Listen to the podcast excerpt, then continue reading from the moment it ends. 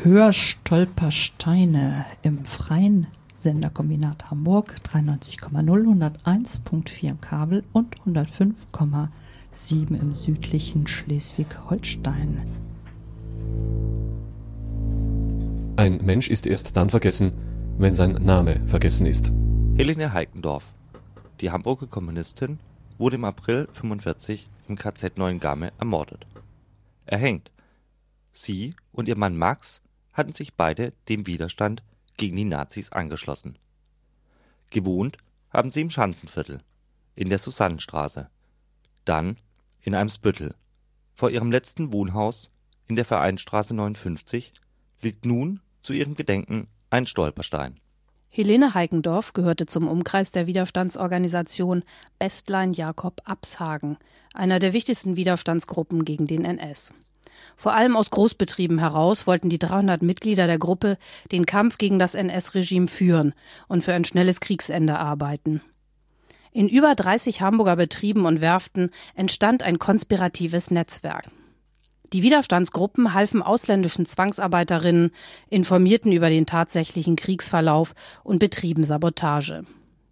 Helene Heikendorfs Ehemann Max beispielsweise organisierte Fluchtwege nach Skandinavien.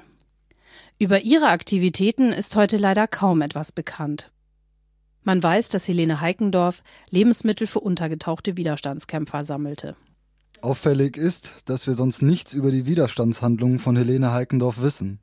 Dies hat vor allem zwei Gründe. Erstens dokumentierten die Mitglieder der Gruppen aus Angst vor der Verfolgung ihre Handlungen nur selten. Zweitens sind Geschichtsschreibung und Rechtsprechung bis heute vom Bild der unpolitischen Frau geprägt, die nur aus Zuneigung zu ihrem politisch aktiven Mann am Widerstand beteiligt war. Zwar wurden im Zuge der Verhaftung der Berliner Sefco Jakob Bestlein Gruppe 29 Frauen verhört, aber nur vieren wurde ein eigenständiges politisches Handeln unterstellt. Nachdem die Gruppe durch die Gestapo enttarnt war, floh Max Heikendorf vor der Verhaftung. An seiner Stelle nahm man Helene Heikendorf in die sogenannte Sippenhaft. Im Arrestbunker des KZ Neuengamme wurde sie im April 1945, also kurz vor Kriegsende, mit zwölf anderen Frauen und 58 Männern erhängt. Ohne Prozess und ohne Gerichtsurteil. Damit versuchten die Nazis in der Endphase des Krieges wichtige Zeugen auszulöschen, die den Alliierten hätten aussagen können. Die Hamburger Widerstandsgruppe Bestlein Jakob Absagen konnte bis in die letzten Kriegstage ihre Aktivitäten aufrechterhalten. Bei der Werft Blom und Voss ließ der Betriebsrat in den 50er Jahren eine Tafel zum Gedenken an elf ermordete Werftarbeiter anbringen. Acht von ihnen stammten aus der Bestlein-Gruppe. Heute ist der Verbleib der Tafel ungeklärt. Blom und Voss hat im Zweiten Weltkrieg im Übrigen selber Tausende von Zwangsarbeitern und zwangsrekrutierten Häftlingen aus Neuengamme beschäftigt. Am Thalia-Theater hat man in den 1980er Jahren eine Gedenktafel für die Gruppe angebracht. Das Theater war einer der Stützpunkte der Widerstandsgruppe. Hier versteckte der Bühnenbauer Otto Gröllmann bis 1942 das Archiv der Gruppe. Ein Jahr nach Kriegsende brachte die Vereinigung der Nazi-Verfolgten ein Gedenkschild am Wohnhaus der Heikendorfs an. Es wurde von den Behörden wieder entfernt. Erst seit den 1980er Jahren erinnert ein Straßenschild in Hamburg-Bergedorf an die Kommunistin und Widerstandskämpferin Helene Heikendorf. Hörstolpersteine.net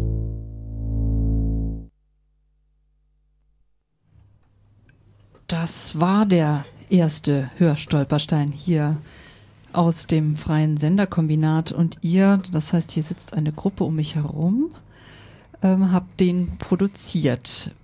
Ganz viele Fragen schließen sich an, auch für mich, denn ich bin in dem Projekt selber nicht äh, drin gewesen, bis jetzt jedenfalls. Wie kam es zu der Idee, Hörstolpersteine zu basteln? Die Idee geht eigentlich zurück auf ein ähm, durch die EU gefördertes Projekt, was ein freies Radio in Salzburg angefangen hat, die Radiofabrik. Die haben quasi einen Antrag gestellt an die EU und für das ganze Projekt Partner ähm, gesucht, haben uns da angesprochen und hatten auch schon die Konzeption vorzulegen. Also das reicht viel weiter, als dass nur wir Hörstolpersteine produzieren würden. Das sind insgesamt sechs Radiosender, zwei in Österreich und äh, drei in der, äh, nee, vier, vier. In der, vier in der BRD, ähm, die eben alle Radio, äh, Hörstolpersteine produzieren. Wir haben mittlerweile auch schon tatsächlich jetzt für die heutige Sendung Hörstolpersteine aus Salzburg, die wir uns nachher vielleicht anhören können. Ähm, daher entstand die Idee und wir sind dann als Radiogruppe erstmal im FSK, äh, haben wir eigentlich schon im vergangenen Jahr, also in 2011, Anfang 2011 zugesagt, daran teilzunehmen. Ähm, der Antrag wurde dann meines Wissens tatsächlich erstmal nicht genehmigt durch die EU, ähm, woraufhin wir aber eigentlich uns das Projekt so oder so vorgenommen hatten und kam dann jetzt aber doch noch zustande. Also die Idee kommt aus Salzburg, ist das richtig? Ja, die Idee in der Form kommt aus Salzburg. Ähm, ich muss jetzt mal persönlich dazwischen sagen, dass bevor ich von euch äh, gehört habe, von diesem äh, Projekt, denn es gab hier auch eine Versammlung zu dem Thema im Sender selbst, war ich in Zürich und war auf der Spurensuche von Else Lasker Schüler. Das ist eine verfemte, verscheuchte, wie sie selbst gesagt hat, Dichterin aus Deutschland, äh, die dann in Zürich, später in Palästina gelandet ist, natürlich eine jüdische Dichterin. Und wo ich versucht habe, Spuren zu finden. Ähm, das letzte Hotel, wo sie sehr arm gewohnt hat und andere Städten. Und es gab gar nichts mehr, außer dem alten Weinlokal der Bottega. Und da kam ich auf die Idee, bevor ich von dieser Aktion hörte, was äh, zu basteln, genau in dieser gleichen äh, Richtung. Also etwas zu machen, was da der Ort nicht mehr auffindbar ist, durch das Auditive, was von der Präsenz oder von dem Schicksal dieser Person äh, wieder zu geben oder in irgendeiner Form anwesend sein zu lassen. Nun ist natürlich die Idee höher, Stolpersteine im Radio zu machen, naheliegend, weil es um auditives Medium geht äh, geht. Die Idee, die mir damals kam, und da schlage ich jetzt vielleicht mal den Bogen zu den Stolpersteinen, wie wir sie bis jetzt kennen, als materiell anwesende tatsächliche Steine, die zum Stolpern auf der Straße führen können. Ähm, produziert von Herrn Demnig, glaube ich. Ne? Ich habe hier, glaube ich, auch noch Unterlagen. Gunter Demnig heißt ja. der genau, der die macht. Ähm, das ist ja die Ausgangsform von, von Stolpersteinen. Nehmen auch äh, an, dass Salzburg äh, mit den Hörstolpersteinen darauf Bezug nimmt. Und das war damals meine Idee, dass ich mir dann überlegt habe, gut, wie könnte man das dann machen? Also ne, auf der Straße, okay, ist das nicht so leicht möglich, aber einfach eine Form zu finden, wie man so verschwundenes Schicksal, verschwundene Spuren wieder sichtbar oder hörbar machen kann. Da so. müssen wir vielleicht ganz kurz auch zu sagen, dass wir natürlich nicht die Einzigen sind oder dieses Projekt nicht das einzige ist, wo sich mit Hörstolpersteinen beschäftigt wird. Es gab, jetzt muss ich lügen, war vor einiger Zeit in München schon mal ein Projekt, das hier heißt Memory Loops. Da ist die Idee, dass sich Leute dies quasi runterladen können, diese Beiträge, die auf einer Karte verlinkt sind und äh, dann an bestimmten Orten theoretisch diese auch hören können. Und auch in Hamburg gibt es auf der Seite der Bundeszentrale für politische Bildung ähm, zwar nicht direkt zu Stolpersteinen, aber werden auch, sollen auch Orte hörbar gemacht werden, in dem es zum Beispiel um das ähm, alte Stadthaus geht, in dem zum Beispiel die Gestapo war, wo dann auch Leute an Orte gehen können und dazu eben Audiomaterial sich anhören können zur Bedeutung des Ortes und zur Bedeutung des Ortes in dem Verfolgungsapparat im Nationalsozialismus. Nun wäre das ganz einfach auditiv verfügbares Material zum Thema Verfolgung. Äh, hier geht es ja um Stolpersteine. Lass uns vielleicht gleich mal in Medias Res gehen und die Frage stellen, wie, wie kann man äh, hörbar, also übers Hören stolpern? Das war tatsächlich am Anfang von dem Projekt, also gar nicht so ganz am Anfang gar nicht, da haben wir über das, glaube ich, noch gar nicht nachgedacht, sondern jetzt eher Anfang des Jahres, als wir uns dann auch mit den anderen Radios in Salzburg getroffen haben, eher der ganz große Punkt zu sagen, wie sieht denn ein Stolpern im Radio aus? Also wie sieht ein Stolpern auf einer äh, audiellen Ebene überhaupt aus? Und dann auch die große Fragestellung, wie, ähm, also was jetzt sowas sein müsste, wie es wird in irgendeiner Form ein Bruch in der Hörgewohnheit hergestellt. Mm. Und da hatten wir tatsächlich eine ziemlich langwierige Diskussion über das, was wir jetzt auch am Anfang von dem Hörstolperstein gehört haben, nämlich die Signatur. Also es gab die Einigung mit den anderen Radios quasi, dass alle Hörstolpersteine eine gemeinsame Signatur haben als gemeinsamer Anfang, also womit dann auch einfach deutlich wird, das sind alles Kurzsendungen, die jetzt im Programm der verschiedenen Radios laufen, die eine Zusammengehörigkeit haben. So diese Identität wird dann, also diese Zusammengehörigkeit wird hergestellt über die Signatur. Und schon vor der Produktion der Signatur hat sich für mich auch persönlich ganz klar die Frage gestellt, wie kann denn überhaupt ein Brechen mit Hörgewohnheiten in einem Radio aussehen und ganz speziell nochmal in einem freien Radio, also so wie sich das Programm bei FSK gestaltet, wie sich das auch bei einigen anderen der teilnehmenden Sendern ähm, durchaus, denke ich mal, gestaltet, dass es sehr unterschiedliche ähm, Sendungen da drin gibt, auch sehr unterschiedliche Themenfelder und die eben nicht, sage ich jetzt mal, wie so ein Formatradio funktionieren, in der einfach immer nur, in dem einfach immer nur drei Minuten Textbeiträge laufen und dann wieder Musik, sondern da muss ja etwas völlig anderes drin geschehen. Und da war meine große Befürchtung am Anfang vor allem, dass äh, so ein Bruch eigentlich nur über ein schrilles Geräusch oder über ja, also doch ein schrilles Geräusch eigentlich war meine größte Befürchtung, ein schrilles Geräusch hergestellt werden kann. Wir hatten da vor Ort auch gleich ähm, ganz wesentlich die Diskussion darüber, wie die Signatur aussehen mhm. soll. Und ähm, es wurde dann auch von einem Radio eine Signatur produziert, die ich tatsächlich einfach völlig unangebracht fand für den Moment eines Gedenkens an NS-Opfer. Was war das? Das war eigentlich ein, kurzer, ein kurzes Stück moderne E-Musik, in der als wesentlichen Aufmerksamserhascher tatsächlich ein sehr schrilles äh, Saxophon erklungen ist. Was ich völlig furchtbar fand. Also wie gesagt, unangebracht für, den, ähm, für das Gedenken zum einen und zum anderen halt äh, auch tatsächlich das Problem immer noch damit habe, dass selbst dieses Geräusch oder auch die Signatur, die wir jetzt haben, also mit der ich schon leben kann, dass das aber überhaupt nicht auf der Ebene funktioniert, dass wirklich einen Bruch herbeiführen würde im freien Radio. Also jetzt speziell im Sendeprogramm von FSK, glaube ich, ist sowas wie die Signatur, die da jetzt vorne dran ist, dieses Brummen und dann diese sonore Stimme, die einmal dieses Talmud-Zitat ähm, erwähnt. Ich Magst du es nochmal wiederholen, weil das ist, glaube ich, ganz wichtig? Die Signatur einfach? Ja. Ja, ich kann die einfach nochmal kurz anlaufen lassen von dem einen Stolperstein. Währenddessen du suchst. Du hast es gleich, glaube ich, ne? Ich finde es eben äh, sehr, sehr wichtig, sich wirklich auseinanderzusetzen mit dem Thema des Stolperns im auditiven Bereich. Wie geht das überhaupt oder funktioniert das? Also wir müssen es ja noch ausprobieren, aber darüber reden wir dann gleich. Ja, ich spiele jetzt erst einmal kurz einfach die, die Signatur zumindest ein.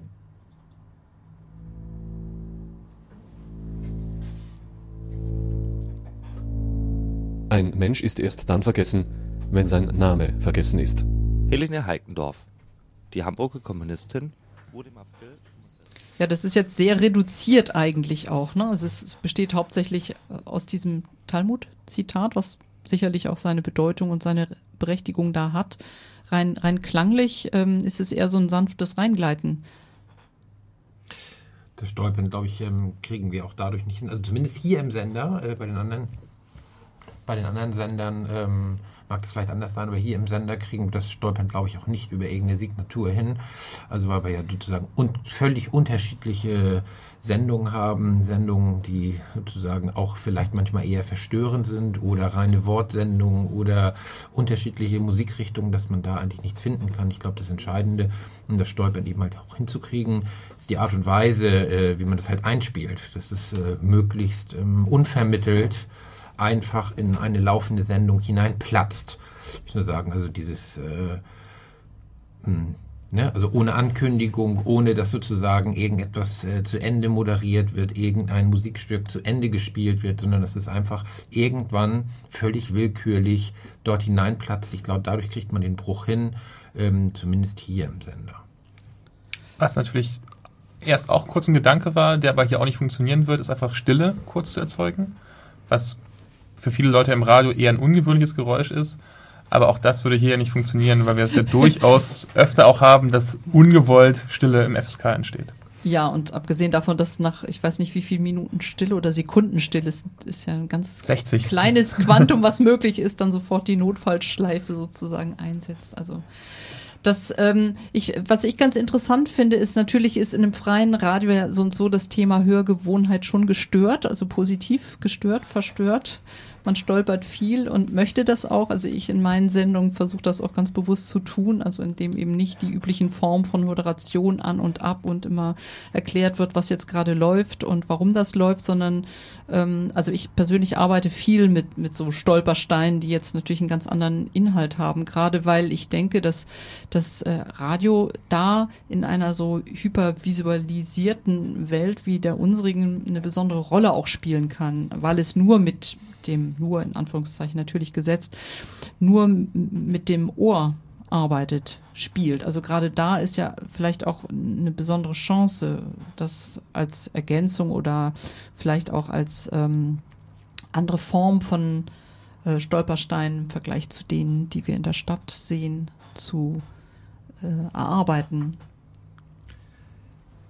Ich denke, ein ganz wichtiger Punkt, der da genau wieder zum Tragen kommt, was du auch, glaube ich, mit der Geschichte von Paris meinst, dass sich die realen Stolpersteine auf der Straße ja tatsächlich auch immer auf einen Ort und an einen Ort wenden.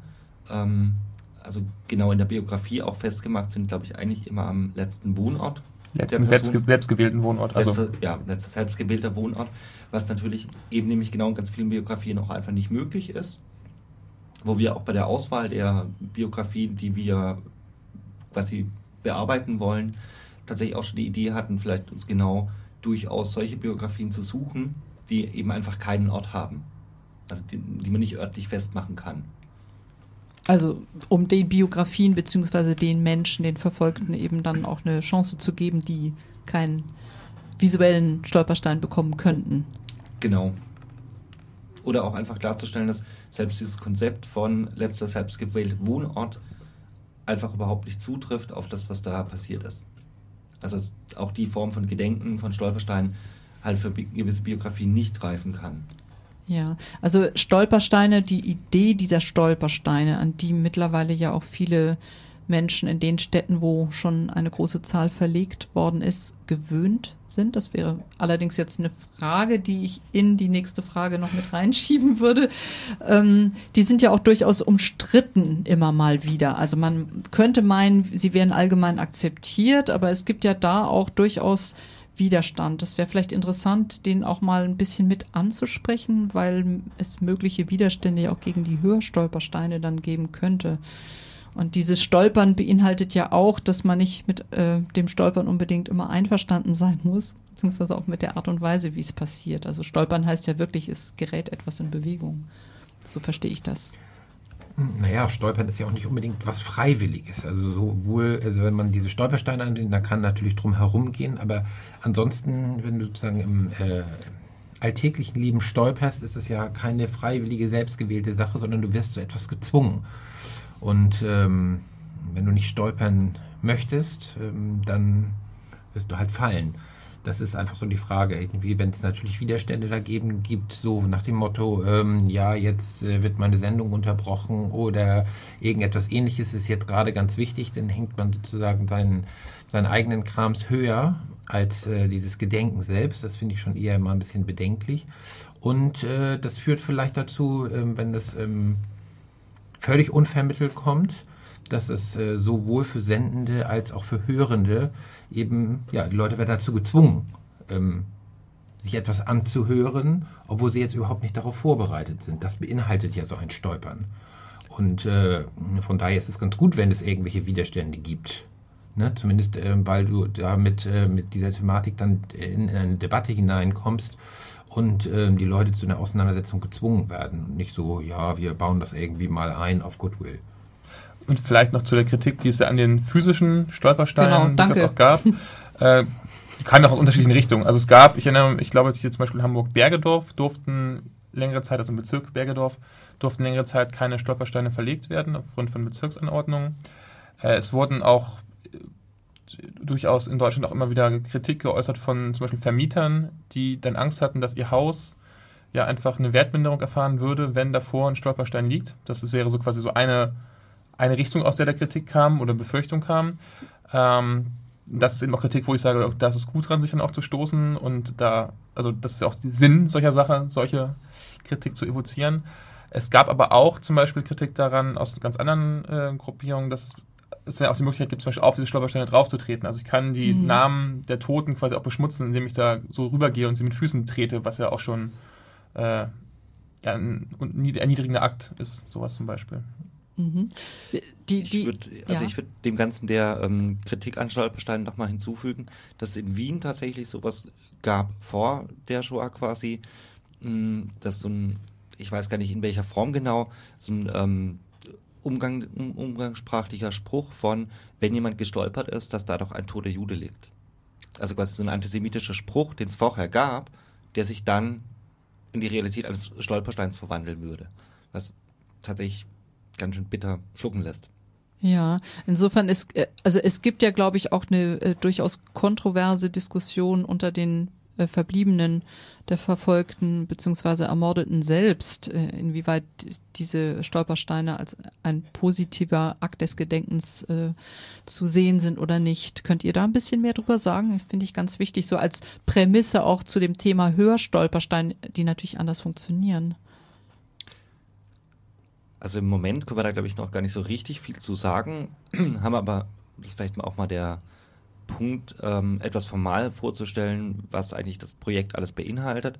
Also wir produzieren ja Mhm. sowas wie sechs Kurzsendungen, äh, nee, zehn Kurzsendungen, was die anderen fünf Projektpartner, insgesamt sechs Radios eben auch tun. Das heißt, bis zum Jahresende wird es mindestens sowas wie 60 äh, Hörstolpersteine geben, die hier im Programm zur Verfügung stehen und äh, laufen werden. Wahrscheinlich eher mehr, würde ich mal von ausgehen. weil 60. 60 Stück Mhm. insgesamt, von jedem Radio 10. Und parallel dazu ist äh, innerhalb von dem Programm noch sowas wie, dass jedes Radio zwei äh, Langsendungen produziert, die sich nochmal intensiv mit dem Thema beschäftigen. Und da hatten wir eigentlich schon vor, uns tatsächlich mit der Kritik an Stolpersteinen auch nochmal in Form von einer Langsendung auseinanderzusetzen und da nochmal nachzugucken, genau was, also sagen denn Überlebende dazu, was gibt es sonst für Kritik daran und ähm, auch wie, also wie wurde das realisiert in anderen Städten. Also Hamburg ist ja nun eine Stadt, wo es wahnsinnig viele Stolpersteine gibt. Ich glaube äh, über 4000 mittlerweile. Ja, hier liegen ein paar Wälzer, also das heißt, so dick sind sie nicht, aber ist doch schon ganz, äh, ganz schön beachtlich herausgegeben von der Stadt. Die kann man sich die besorgen eigentlich? Die, die Frage stellte ich mir vorhin, als ich da das erste Mal hineingeblättert habe. Ja, also es gibt ähm, aufgeteilt nach Stadtteilen eigentlich ähm, jeweils so Dokumentationen ähm, zu den Stolpersteinen, die verlegt wurden. Die kann man sich besorgen bei der Landeszentrale für politische Bildung. Also die Ähm, kann man einfach dort bekommen, wenn man äh, mehr wissen möchte als das, was auf den Stolpersteinen steht, was Genau, ja sehr wenn man- wenn reduziert man- ist. Wenn man mehr wissen möchte, als was auf dem Stolperstein steht, kann man die da pro Buch für drei Euro, was tatsächlich nur eine Schutzgebühr ist auf jeden Fall, weil das relativ aufwendig gemachte Bücher sind. Also von der Recherche erstmal gar nicht zu Mhm. reden, aber selbst ähm, das Buch, was man da in Hand hält, ist, äh, hat bestimmt mehr in der Produktion als Es gibt drei Euro. Fotomaterial und so Genau. mit drin. Mhm.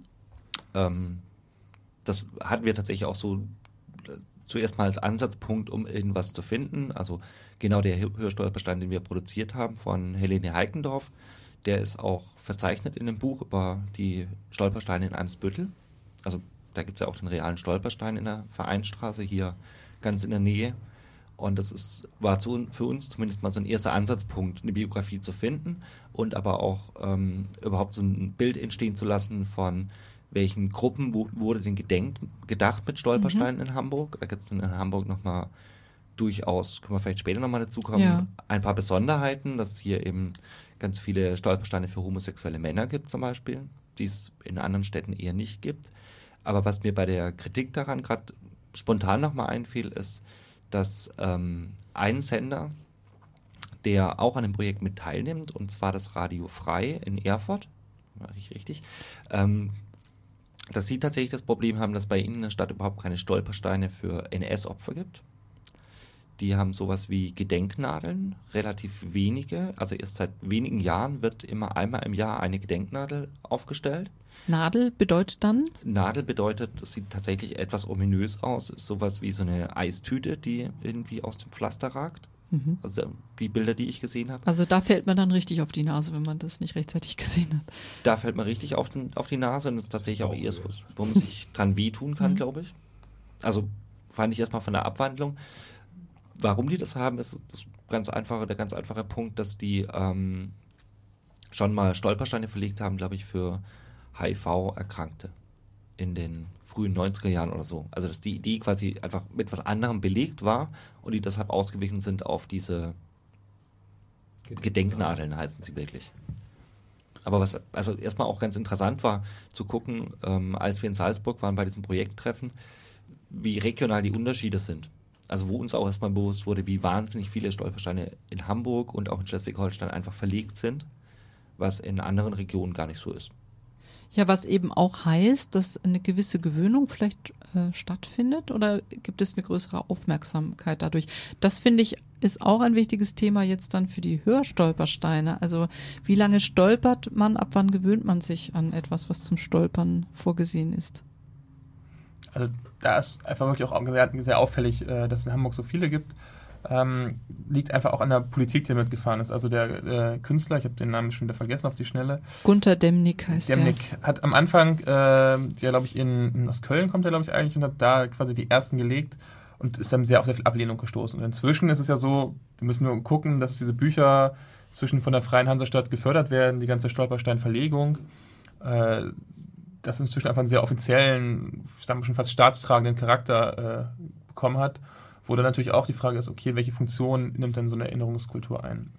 Und aber auf deine eigentliche Frage auch nochmal, inwieweit denn so ein Stolpern dann überhaupt noch stattfindet, da würde ich, bin ich sehr zwiespältig, muss ich ganz ehrlich gestehen. Also ich nehme einfach auch oft wahr, also ich persönlich nehme schon wahr, wenn da Steine im Pflaster sind und denke, aha, hier also auch, so ungefähr. Ähm, aber beuge mich jetzt nicht jedes Mal runter und lese, welche Namen das sind oder so, sondern gehe darüber dann doch relativ schnell auch, einfach auch hinweg und sehe dann aber auch immer wieder und eigentlich das auch mal mit so einer leichten Bestürzung, äh, dass Leute aber auch ganz normal drauf treten wie auf jeden anderen Stein und ihn überhaupt nicht mehr, ich das Gefühl habe, sie nehmen ihn überhaupt nicht mehr wahr. Also die Gefahr ist auf jeden Fall da. Wie geht es euch damit? Ja, die Stolpersteine sind keine Stolpersteine in dem Sinne. Also die sind eben, Menschen stolpern nicht darüber. Also wenn es äh, gut läuft, dann ist es nass und es regnet und die sind ein bisschen glatter, wenn sie irgendwie, also ich weiß, in Schleswig-Holstein die meisten irgendwie so mit äh, Messing oder ähnlichem Metall beschichtet und äh, dass man darauf ausrutschen könnte am ehesten. Also sozusagen, wo du noch eine Aufmerksamkeit, also eine physische Aufmerksamkeit hat. Aber diese Stolpersteine heißen Stolpersteine, aber direktes Stolpern ist nur, wenn du sozusagen wach durch die Gegend auf den Boden guckst. Mhm, also ein Stolpern die, für die Augen. Ein Stolpern für die Augen und kein reales Stolpern. Wenn du diese leicht erhöhen würdest, sozusagen eine andere Form von physischem Stolpern herbeiführen würdest, wäre das vielleicht noch eine andere Nummer, wären sie auch störender äh, in diesem Fall. Und äh, ich glaube, damit äh, Sachen nicht in Vergessenheit geraten, das Stolpern sozusagen aufrechterhalten wird, ist es, ähm, es muss stören. Es darf nicht sozusagen in, in den Fluss mit hineingehen, weder in einer Sendung noch auf der Straße, sondern es muss stören. Es muss sozusagen in irgendeiner Art und Weise ein Hindernis sein. Dann äh, kommt auch dieses Stolpern zustande. Und ich finde, das kann, können wir sozusagen im Radio, äh, ja, ich hoffe, dass wir das können, ähm, dass das relativ äh, gut geht, wenn es eben total unvermittelt ist. Mhm. Wenn es sozusagen die Sendung, die gerade läuft, wirklich stört nicht irgendwie sich schön ins Sendekonzept einfügt oder sowas, dann äh, kannst du halt auch wirklich drüber hinweghören, ähm, sondern dieses Ding ist als Beispiel, du führst gerade ein Interview und schwupp kommt einfach dieser Stolperstein damit hinein. Sowas. Ähm, das wird äh, so ein bisschen zu Ärger führen und es wird eben halt stören. Und ähm, das ist auch die Absicht. Wobei, also ich da schon tatsächlich so einen wesentlichen Punkt sowohl an der Stolperstein wie auch an der Hörstolperstein-Idee tatsächlich finde, dass der auch eine gewisse Freiwilligkeit hat, also die man bei dem Hörstolperstein nämlich nicht so ganz mittransportieren kann. Ich finde tatsächlich ähm, an dem Stolperstein-Konzept an sich ziemlich wesentlich, dass es ja so ein Gedenken ist, was im Alltag stattfindet. Das heißt, ich laufe meine Straße entlang, um Brötchen zu kaufen. Ich gehe abends los in die Kneipe und komme dann mal um die Ecke und mir fällt eigentlich auf, ey, an drei Häusern in dieser Straße liegen Stolpersteine was, was mir sowas im Alltag einfach wieder ins Bewusstsein ruft. Aber es bedingt auch immer diese Freiwilligkeit. Also wenn ich nämlich dann eben eigentlich gerade gehetzt vom Bäcker komme und nur Brötchen geholt habe, dann habe ich vielleicht jetzt nicht die Zeit, mich intensiv damit zu beschäftigen, kann das aber freiwillig an einem anderen Punkt tun. Und das wäre auch so ein bisschen der Charakter, den ich mir von den Hörstolpersteinen tatsächlich erhoffe, dass im, im alltäglichen Hören des Radios tatsächlich sowas wie ein Gedenken an die NS-Opfer stattfindet. Also da wollte ich eigentlich von vorher auch noch mal ein bisschen was nachhaken, was für uns, glaube ich, durchaus mit Anlass war, ähm, dieses Projekt zu machen.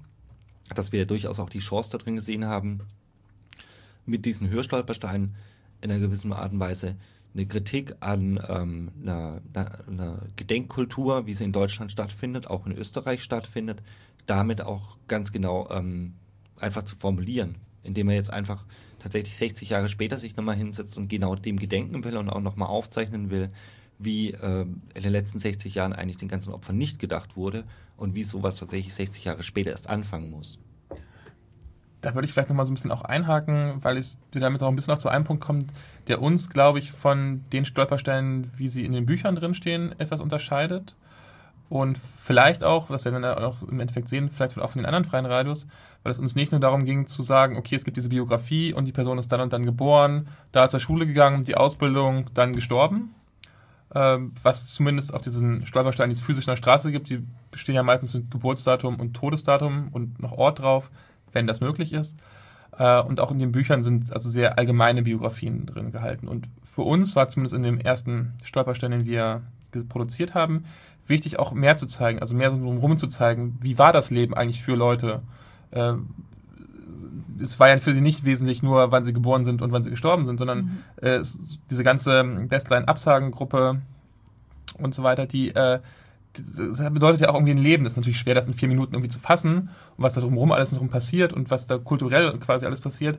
Aber das wollten wir zum einen irgendwie mit reinbringen. Und ein anderer wesentlicher Punkt ist, dass wir auch sagen wollten, mit, es war nicht nur eine Zeit von 33 bis 45, sondern es wirkt auch nach. Also in dem Punkt haben wir an dem Stolperstein haben wir angesprochen, dass es natürlich auch noch in der Rechtsprechung, Geschichtsschreibung danach das Bild von der unpolitischen Frau gab und immer noch gibt und dass es relativ wenig untersucht ist oder lange Zeit wenig untersucht worden ist, überhaupt Frauen im Widerstand zum Beispiel. Und das ist ein Anspruch, den wir auch haben, dass in den Sendungen es auch darum gehen soll, okay, wie hat das äh, auch nach 45 weiter gewirkt oder eben welche Mechanismen waren da weiter ähm, aktiv? Das heißt eben, es geht auch in diesen Hörstolpersteinen um das Thema äh, prinzipiell des Gedenkens. Was heißt überhaupt sich erinnern? Was heißt Gedenken? Wie, wie kann das überhaupt passieren? Und was soll der Inhalt sein, wenn ich das richtig verstehe? Also nicht Gedenken im Sinne von, da kommt jetzt ein Gedenkstein hin, äh, kleine Parenthese. Der Gunter Demnig nennt eigentlich seine Stolpersteine auch Gedenksteine. Sie sind ja auch golden, das wollte ich nur mal nachmerken. Also die, diese ganze Ästhetik ist ja auch schon noch mal was anderes, was nicht unbedingt wirklich störend ist, sondern man kann auch sagen, das ist irgendwie schön, aber es hat auch nicht wirklich mehr Inhalt. Also das gehört jetzt einfach zu diesem plastischen oder skulpturalen äh, Aspekt, den die halt haben oder den Möglichkeiten, dass da eben fast nichts draufsteht. Das ist eigentlich wie so ein so ein Flash, ah, da ist was passiert, was auch so ein bisschen was Geheimnisvolles hat. Also ich äh, weite jetzt meine Parenthese gerade aus, aber es macht nichts, weil es hängt natürlich alles miteinander zusammen. Ich habe konkret die Erfahrung gemacht mit ganz jungen Menschen und das ist ein Thema, was ich jetzt mit diesem, ähm, mit der Frage des Gedenkens wie und natürlich auch wen will ich erreichen, äh, mit äh, stelle als, glaube ich, einen ganz wichtigen Aspekt. Also ich habe die Erfahrung mit Jugendlichen gemacht. Ich habe selber eine Tochter, die ist gerade 16 und ist sehr, sehr wach äh, dafür und äh, speziell auch was diese Stolpersteine angeht und läuft dann darüber und will dann auch mehr wissen. Fragt dann ja gut, aber ähm,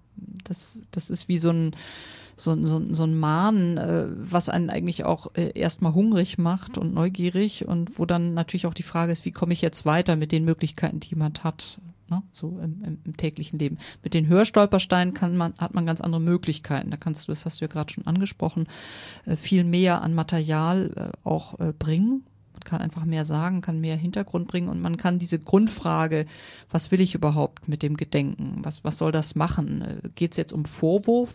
Das ist ein bisschen so eine Frage, die ich manchmal so im Hintergrund habe. Wem gegenüber und was machen wir heute damit? Also was, was mache ich jetzt, was machen wir, die hier, hier sitzen oder die Menschen, die wir auch ansprechen wollen, mit den Hörstolpersteinen? Also was machen wir mit dem Gedenken? Was bedeutet das für uns persönlich auch? Also wir hatten schon von Anfang an eigentlich die ganz klare Überlegung, ähm, das, was Christiane auch schon erwähnt hat, dass da einfach viel mehr drin sein soll, viel mehr von dem, von dem Leben, von der lebendigen Person, die da zum Opfer gefallen, äh, zum Opfer wurde, ähm, tatsächlich drinsteckt und rüberkommen soll. Haben da aber natürlich auch ein Problem, weil also selbst in vier Minuten kann man nicht wirklich viel erzählen. Hatten da aber ganz klar, also auch bei diesem ersten Hörstolperstein ja schon festgestellt, es gibt wahnsinnig viel Material, was schon recherchiert ist, was man recherchieren kann.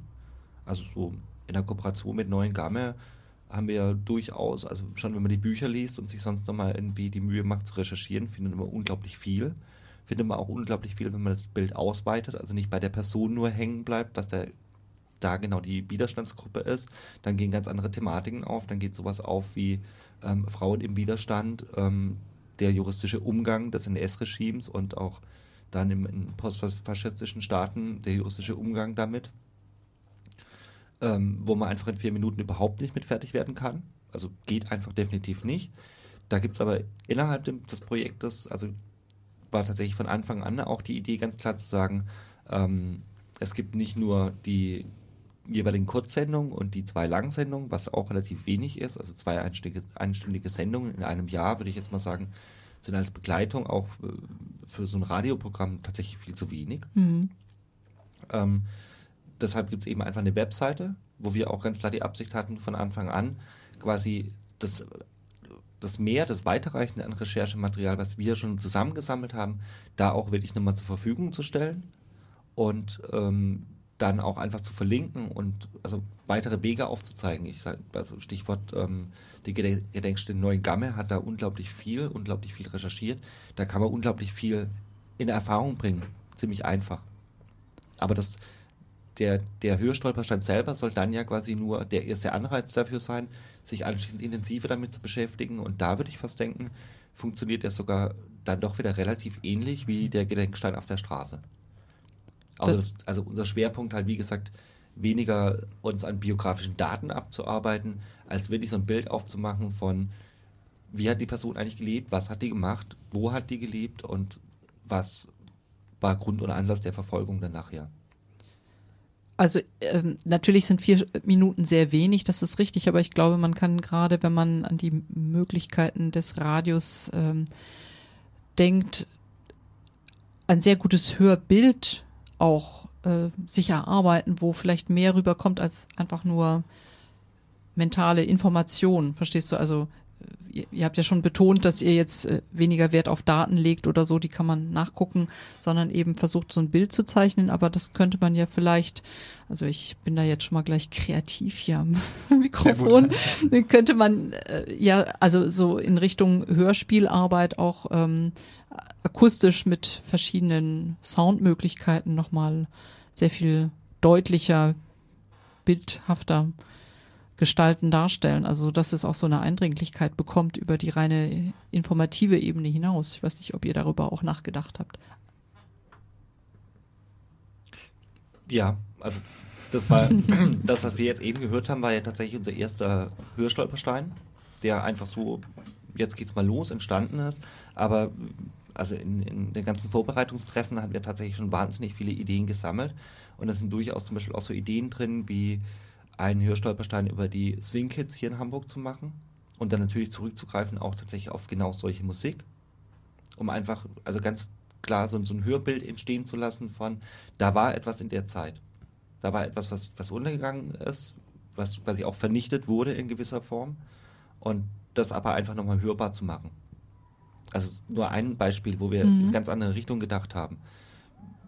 Vielleicht wird auch noch ein Hörstolperstein entstehen, der einfach tatsächlich mit ähm, Originaltönen, Originaltönen hört sich dann etwas komisch an, aber einfach mit, mit Originalstimmen von Überlebenden arbeiten kann. Also wo wir tatsächlich vielleicht auch nochmal Überlebende fragen können, befragen können, dass sie selber ihre Geschichte nochmal schildern können. Also da seid ihr am Überlegen.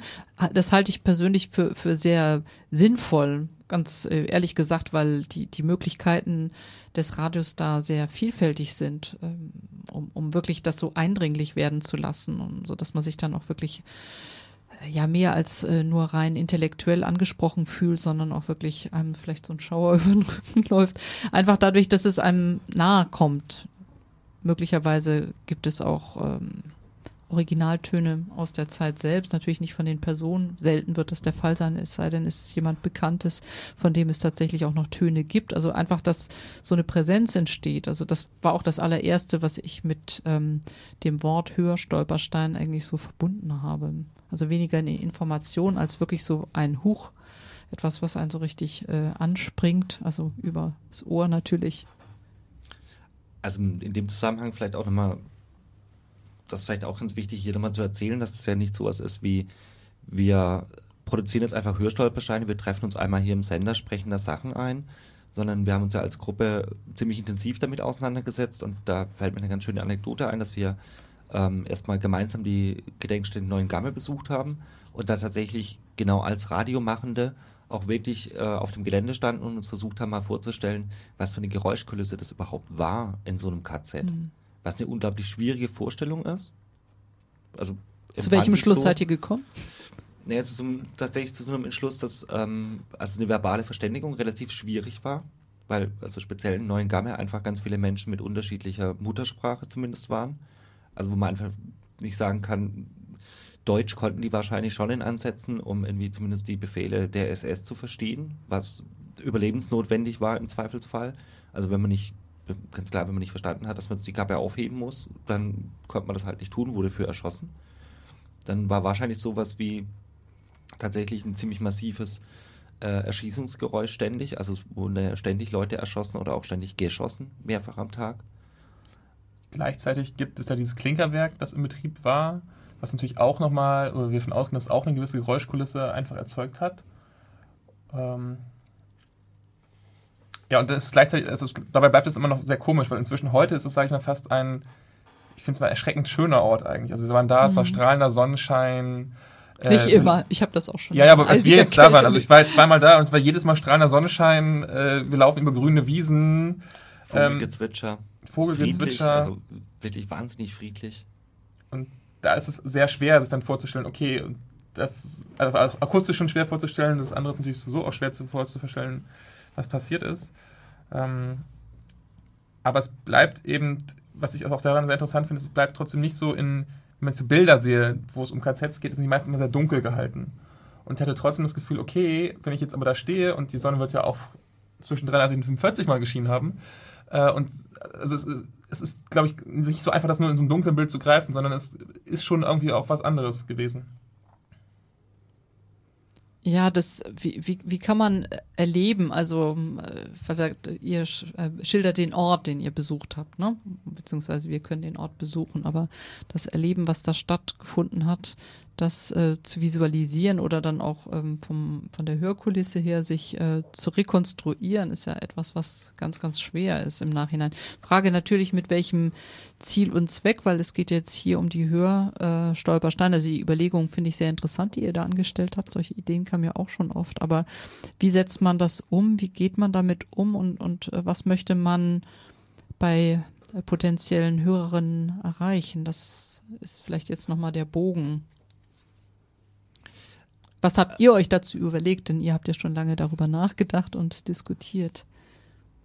Also nochmal auf so einer ganz praktischen Ebene habe ich tatsächlich auch nochmal versucht für den, äh, jetzt für den Hörstolperstein, als es um das Thema Zwangsarbeit ging, vor allem auch Zwangsarbeit im Hamburger Hafen, habe ich nochmal tatsächlich versucht, sowas zu machen wie Geräusche aus so einer Arbeitskulisse im Hafen aufzunehmen, mhm. was aber natürlich leider äh, einfach mit dem aktuellen Hafen tatsächlich nicht funktioniert. Also wenn man sich die Hafengeräuschkulisse heute anhört, hört die sich tatsächlich einfach wirklich anders an.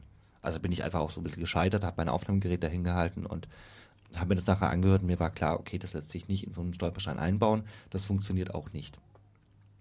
Einfach weil es nicht mehr da ist. Also die Hörkulisse von damals, damals äh, existiert einfach nicht ja. mehr.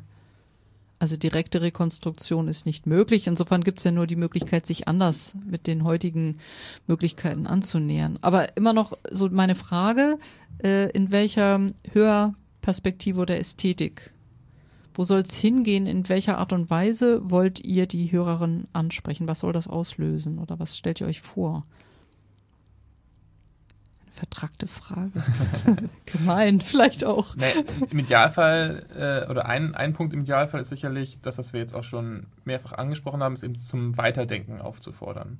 Also das Ganze so anregend irgendwie zu machen, dass Leute sagen, okay, Moment, ich habe jetzt das, den Hörstolperstein von Helene Heikendorf gehört. Was, was war denn das vielleicht noch für eine Frau? Was, dieses Umfeld habe ich kurz kennengelernt. Was war denn das eigentlich überhaupt? Das ist bei mir um die Ecke und eigentlich habe ich darüber noch nie nachgedacht. So, das wäre sicherlich ein Punkt, wo ich denke, der interessant für uns wäre. Und gleichzeitig ähm, aber vielleicht auch darüber mit nachzudenken, äh, wie da Erinnerungskultur auch überhaupt funktioniert. So. Aber da sag doch mal mehr dazu. Weil das finde ich ist ganz, ganz grundlegend für die Frage der Funktion von solchen Hörstolpersteinen, der Rezeption.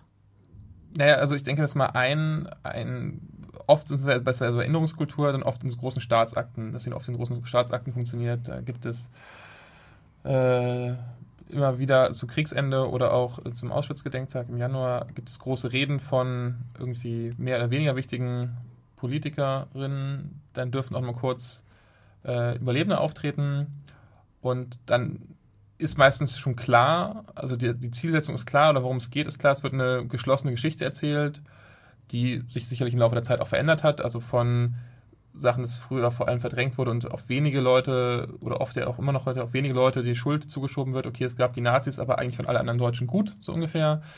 Ähm, zu einer vielleicht heute eher aktuelleren Geschichtsschreibung oder Gedenkkultur, die dann sagt mit, naja, äh, die Deutschen haben halt viel missgebaut, aber gerade daraus erwächst eine historische Verantwortung und wir sind ja, Erinnerungsweltmeister und äh, haben es quasi überwunden, während andere Leute oder andere Völker in Anführungszeichen ähm, ja, ihren Völkermord immer noch nicht überwunden haben. Und das macht, da finde ich, kriegt äh, Gedenken ne, nochmal eine andere Funktion, ähm, die es in solchen Staatsakten oft auch haben kann. Und da finde ich, wird oft so ein Bild transportiert, was geschlossen ist. Also da wird eine, ein Problem aufgegriffen, um das Leute nicht herumkommen äh, als deutsche Politiker nach 45, aber es wird auch gleich eine Interpretation des Ganzen geliefert.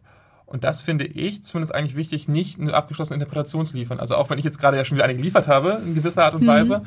Ähm, aber eigentlich finde ich es wichtig, da, das nicht so einfach den Leuten zu verkaufen, sondern die Leute ähm, sollen, ich sage jetzt mal, sollen fast ein bisschen leiden, sollen, es soll ihnen schwer gemacht werden, sollen, soll sich etwas bedrücken, womit sie sich auseinandersetzen müssen oder dazu angeregt fühlen, sich auseinanderzusetzen. Ähm, wo es keine einfache Lösung gibt und wo sie nicht einfach so am Ende sagen können, okay, ich habe das, ich habe es verstanden, weil wenn das eintritt, ich glaube, dann wäre unser Projekt gescheitert. Ja, dann haben wir alles falsch gemacht. ähm, ja, ganz, ganz wichtig ist ja auch, dass äh, verschiedene Menschen sich aus verschiedenen Perspektiven erinnern. So erinnern sich zum Beispiel Angehörige und Nachkommen von Opfern sicher auf eine ganz andere Art und Weise, als es zum Beispiel so ein Staatsakt im Bundestag irgendwie vermitteln kann. Ähm, ich erinnere mich da auch an unseren Besuch in Neuengamme, wo dann auch äh, Blumen und so weiter unter diesen, ja, unter diesen äh, Stoffrollen, die, wo die Namen drauf standen, der Ermordeten, drunter gelegt waren mit Kärtchen drin, äh, wo man einfach sieht, da hat ein persönliches Erinnern stattgefunden. Mhm. Und das ist natürlich was völlig anderes, äh, als es zum Beispiel für uns war, die wir da standen, für das Radioprojekt uns Gedanken gemacht haben, uns die Namen angeguckt haben und dann auch später erfahren haben, dass äh, dass es da auch noch eine ganze Menge Namen gibt, die niemals da auftauchen werden, weil die einfach verloren sind, die Akten vernichtet, von denen man gar nicht weiß, dass sie an diesem Ort waren und äh, vielleicht oder wahrscheinlich auch an diesem Ort gestorben sind. Und für uns war es da ganz, ganz wichtig, eben keine, keine Richtung vorzugeben, zu sagen, so und auf diese Art und Weise erinnert man sich richtig, mhm. sondern was wir machen wollten, war halt ein äh, lebendiges Bild zu erzeugen, also, wo, wo man vielleicht hinterher sagt, das interessiert mich mehr, damit kann ich was anfangen, das, das klingt irgendwie so, als müsste ich mich damit noch weiter auseinandersetzen. Das ist so unsere Hoffnung. Dann aber eben auch diese Eigenenergie, diese Eigeninitiative bei den Menschen zu erzeugen, die das hören. Also jeden selbst nochmal auf die Spurensuche sozusagen zu bringen, auf der ihr schon seid, sonst würdet ihr das Projekt ja nicht machen ja. Nicken im Raum. Das ja. hört man nicht. Das ist, ist auch interessant. Ne? Was, wie kann man Nicken rüberbringen? Mm, ich wollte auch mal nachfragen, ich glaube, so, zur Frage der ähm, Ästhetik der Stolpersteine sind wir da eher relativ unentschlossen tatsächlich auch, weil uns dann, glaube ich, eher so eine Vielfältigkeit der Stolpersteine ganz wichtig ist. Also das ist jetzt überhaupt kein Zufall, dass wir irgendwie auf Helene Heikendorf kamen. Ist wir haben uns lange viele Sachen angeguckt und irgendwann jetzt einfach mal den ersten rausgegriffen und tatsächlich gemacht. Haben aber uns auch ähm, das Ganze erstmal sehr thematisch erarbeitet, mal geguckt, was, was gibt es denn für Opfergruppen, haben sind es ja dann tatsächlich, also wer wurde denn verfolgt und in welcher Weise und was für, was für spezielle Sachen gibt es denn daran tatsächlich auch? Also was ja bei Helene Heikendorf auch schon so einiges aufweist und wollten da tatsächlich gucken, was ist, was ist uns wichtig zu erwähnen, was ist uns wichtig, in, also was fehlt uns auch in so einem Gedenken bisher hier. Und ich glaube, dass sich die ähm, folgenden ähm, Steine, die wir dann produzieren werden, ich glaube, dass sie, die sich viel mehr daran orientieren werden, was, was das denn jetzt wirklich für eine ähm, Biografie ist, was, was da für spezielle Sachen drin sind und dass wir uns viel mehr daran orientieren werden und da aber wirklich dann auch unterschiedlichste ähm, Formate oder das Format unterschiedlichst füllen werden von diesen vier bis sieben Minuten, was man daran machen kann. Mhm. Und die, gerade dieses Experimentieren, äh, also dass wir nicht, nicht, zeigt ja vielleicht, dass wir selber gar nicht so klar für uns das Ganze abgeschlossen haben und nicht, nicht schon ein fertiges Konzept haben und sagen, okay, klingt nieder, hier kommt die Weisheit mit Löffeln gefressen, mhm. sondern ähm, dass auch für uns da ganz viele Fragen offen sind. Und also zumindest ich persönlich auch in diesem Prozess, äh, den wir jetzt seit Anfang Januar im Prinzip durchlaufen, auch mir selber immer noch mal Fragen gestellt habe und es überhaupt nicht, nicht klar ist. Eine Idee, die es auch noch gibt, ist es, bilinguale Stolpersteine zu machen. Also das kann vielleicht auch ästhetisch sprechen, wahrscheinlich hier im freien Radio nur bedingt, weil es durchaus sehr häufiger ist, dass es auch nicht deutschsprachige Radiosendungen gibt. Aber natürlich wäre es auch in, im öffentlich-rechtlichen, ist es ja, ich, vielleicht gibt es das auch, aber wenn dann nur in ganz speziellen Nischen. Und die Idee ist wirklich auch Stolpersteine zu machen, von Menschen, die vielleicht einen Bezug haben. Also es gibt, ihr habt zum Beispiel die Idee, was zu Leuten aus dem dänischen Widerstand zu machen. Äh, dann auch einen Teil der Informationen einfach auf Dänisch einzusprechen und die dann nicht zu übersetzen komplett, sondern dass der Stolperstein mehr bilingual funktioniert. Also ich verstehe die Grundgeschichte, wenn ich Deutsch spreche und ich verstehe nochmal mehr, habe nochmal mehr Zusatzinformationen, wenn ich zum Beispiel Dänisch spreche. Und es kommt eben noch was anderes mit rüber, was ich nicht unbedingt über den Verstand verstehen muss, sondern dadurch, dass die Sprache anwesend ist, präsent ist, ähm, wird auch äh, das, das Erinnern nochmal anders ähm, passieren können. Richtig. Genau. Und natürlich auch wieder so ein äh, Moment zu schaffen von, da ist noch mehr und das ist nicht so richtig, ich kann es jetzt gerade nicht verstehen, aber die Hoffnung dadurch auch noch den Anreiz zu schaffen, okay, ich will das eigentlich auch zu verstehen und guck vielleicht nochmal nach, was es denn irgendwo anders dazu noch gibt. Oder äh, was haben die Leute dazu vielleicht auf, den Homepage, auf die Homepage noch für einen Text gepackt, der mir die Möglichkeit gibt, zu verstehen, was ich nicht verstehen konnte, weil ich kein Dänisch, kein Russisch oder ähnliches spreche. Kurz mal dazwischen gefragt, wo können die Interessierten nachgucken, unter welchem Namen im Netz wären die Zusatzinformationen oder weitere Informationen zu finden? Ähm, also die, die Seite des Projekts heißt, wie allerdings auch bei jedem Hörstolperstein zum Schluss immer angekündigt wird, Hörstolperstein.net, also höher Nochmal langsam, genau. Hörstolperstein.net und höher natürlich auch mit OE geschrieben. Klar. Und das ist wirklich so die gemeinsame Seite aller am Projekt teilnehmenden Radios.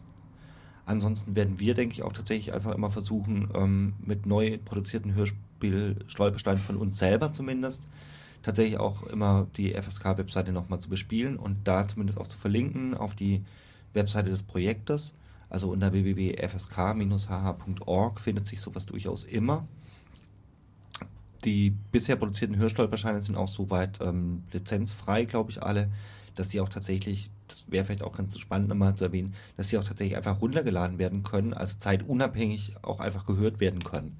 Das heißt, wenn man darüber stolpert und vielleicht nur einen halben Hörstolperstein hört oder sowas, bietet sich über die Webseite eigentlich auch immer die Möglichkeit, den wirklich nochmal ganz zu hören. Also man kann sich die Hörstolpersteine runterladen. Genau. Die sind frei. Die sind frei. Ja, das ist auch ein ganz wichtiger Aspekt, passt ja auch zum freien Radio. Durchaus, würde ich sagen. Ähm, das war jetzt mal dazwischen gefragt, weil so konkrete Informationen finde ich immer ganz wichtig, wenn jetzt jemand wirklich äh, sagt, ah, das finde ich total spannend, das Thema, wo kann ich nachgucken? Deswegen war das gefragt. Aber mal zurück ähm, zu der Frage der Vielfalt, äh, die ihr im Moment im Auge habt beim Produzieren dieser zukünftigen Hörstolpersteine, von denen es jetzt ja erst einen ersten gibt. Das alles steckt jetzt ja noch in den Kinderschuhen sozusagen und äh, insofern ist alles möglich, nehme ich an. Ähm, du hattest, Jochen, aber kurz vorhin darauf angesprochen, dass es eben ganz verschiedene Opfergruppen, wenn man das so sagen kann, auch nochmal gibt. Natürlich, wo, äh, wenn ich das richtig verstanden habe, ihr auch Wert legt, mehr da zu gucken, äh, wo normalerweise so die Gedanken beziehungsweise das Gedenken nicht von selbst so drauf kommen könnte. Also eher so ein bisschen ungewöhnlichere Biografien. Habe ich das richtig verstanden? Und könnt ihr da vielleicht ein bisschen mehr dazu sagen? Hm, naja, vielleicht ungewöhnlich würde ich gar nicht ungewöhnlich würde ich gar nicht mal so sagen, sondern einfach ähm, äh, Opfergruppen, ja, so will ich das auch noch nicht mal nennen, aber eben Opfer, äh, denen ähm, vielleicht nicht unbedingt schon mit einem Stolperstein gedacht wird oder an die eben äh, nicht gedacht wird oder die komplett ausgeklammert äh, wurden. Also wir haben jetzt ja schon eine Veranstaltung, einen Salon hier im FSK gemacht und haben dort relativ viel über die äh, KZ-Häftlinge, äh, skandinavischen KZ-Häftlinge in Neuengamme gehört. Ähm, das sind immer so Bereiche, glaube ich, die ähm, auch ganz häufig äh, in Vergessenheit geraten. Also es gibt irgendwie halt eine große Opfergruppe, die immer wieder genannt wird und äh, eben halt auch ne, als Opfer eben halt dargestellt wird und Punkt. Ne? Also die äh, ermordeten Juden, das ist dann äh, so abgeschlossen für sich und äh, alle anderen Opfergruppen kommen, wenn, dann immer nur am Rande irgendwie vor und das ist schon interessant ist, also sozusagen nicht nur sagen, hier, die, hier eine Biografie, zack, zack, zack, sondern eben halt auch ähm, das Leben oder was die Menschen überhaupt gemacht haben, ob sie irgendwelche Widerstandshandlungen begangen haben oder äh, was für besondere Biografien sie eben halt hatten, das eben nochmal wieder herauszustellen und äh, nicht äh, sozusagen einen Stolperstein irgendwie so zu verlesen. Und da ist, glaube ich, auch erstmal so alles möglich. Und das ist halt ähm, ja nicht äh, erstaunlich, würde ich nicht sagen, sondern es ist halt äh, eine un unglaublich äh, große Bandbreite von Menschen, die eben halt verfolgt wurden und ermordet wurden. Nichtsdestotrotz ist es also haben wir uns am Anfang schon die Frage gestellt, überhaupt, okay, welche Leute wollen wir denn, nehmen wir denn überhaupt? So, wir haben zehn Stolpersteine erstmal als Vorgabe, vielleicht werden es auch mehr. Äh, nach welchen Kriterien wählen wir Leute aus? Also wir könnten natürlich ganz einfach sagen, wir nehmen die Bücher und wählen zufällig zehn Leute aus und dann wäre die Geschichte relativ einfach äh, für uns erledigt. Aber das kann nicht unser Ziel sein. Und ähm, waren aber gleichzeitig, als wir in Neuen Gamme waren, war ich zumindest bei mir persönlich festgestellt, dass wir dadurch eine durch einen Raum ging, wo ganz viele Biografien waren und ich selber anfing, Menschen zu quotieren, so ein bisschen. Dass ich gesagt habe, nee, Moment, ich suche jetzt aber äh, am besten den äh, Homosexuellen, der gleichzeitig als äh, Asozialer verfolgt ist und einen jüdischen Hintergrund hat, so ungefähr. Und habe also angefangen, so wirklich so, so, Quoten in meinem Kopf zu haben, wo ich dachte, ich will möglichst viele Gruppen abdecken und habe dann kurz danach mich total erschreckt und so, mein Gott, mit was für Gedanken laufe ich eigentlich hier mhm. gerade rum? Das ist doch total abstrus und total grotesk mhm. eigentlich jetzt äh, da Quoten und so weiter so ein bisschen im Kopf zu bilden und äh, fand das sehr erschreckend irgendwie auch an mir selber. Was sind jetzt dann die Kriterien für euch? Oder seid ihr da auch noch nicht klar? Seid ihr noch im Überlegen? Also ganz klar haben wir die Kriterien, glaube ich, tatsächlich da einfach immer noch nicht ganz. Also wir haben ja auch jetzt noch nicht ausgewählt, wann die nächsten neuen Stolpersteine sind, die und die Biografien. Das ist alles immer noch ein Prozess, also wo wir irgendwann heute wahrscheinlich auch noch entscheiden müssen, was denn die nächsten zwei sein könnten. Wir haben durchaus einige Biografien schon im Kopf, glaube ich, unterschiedlicherweise.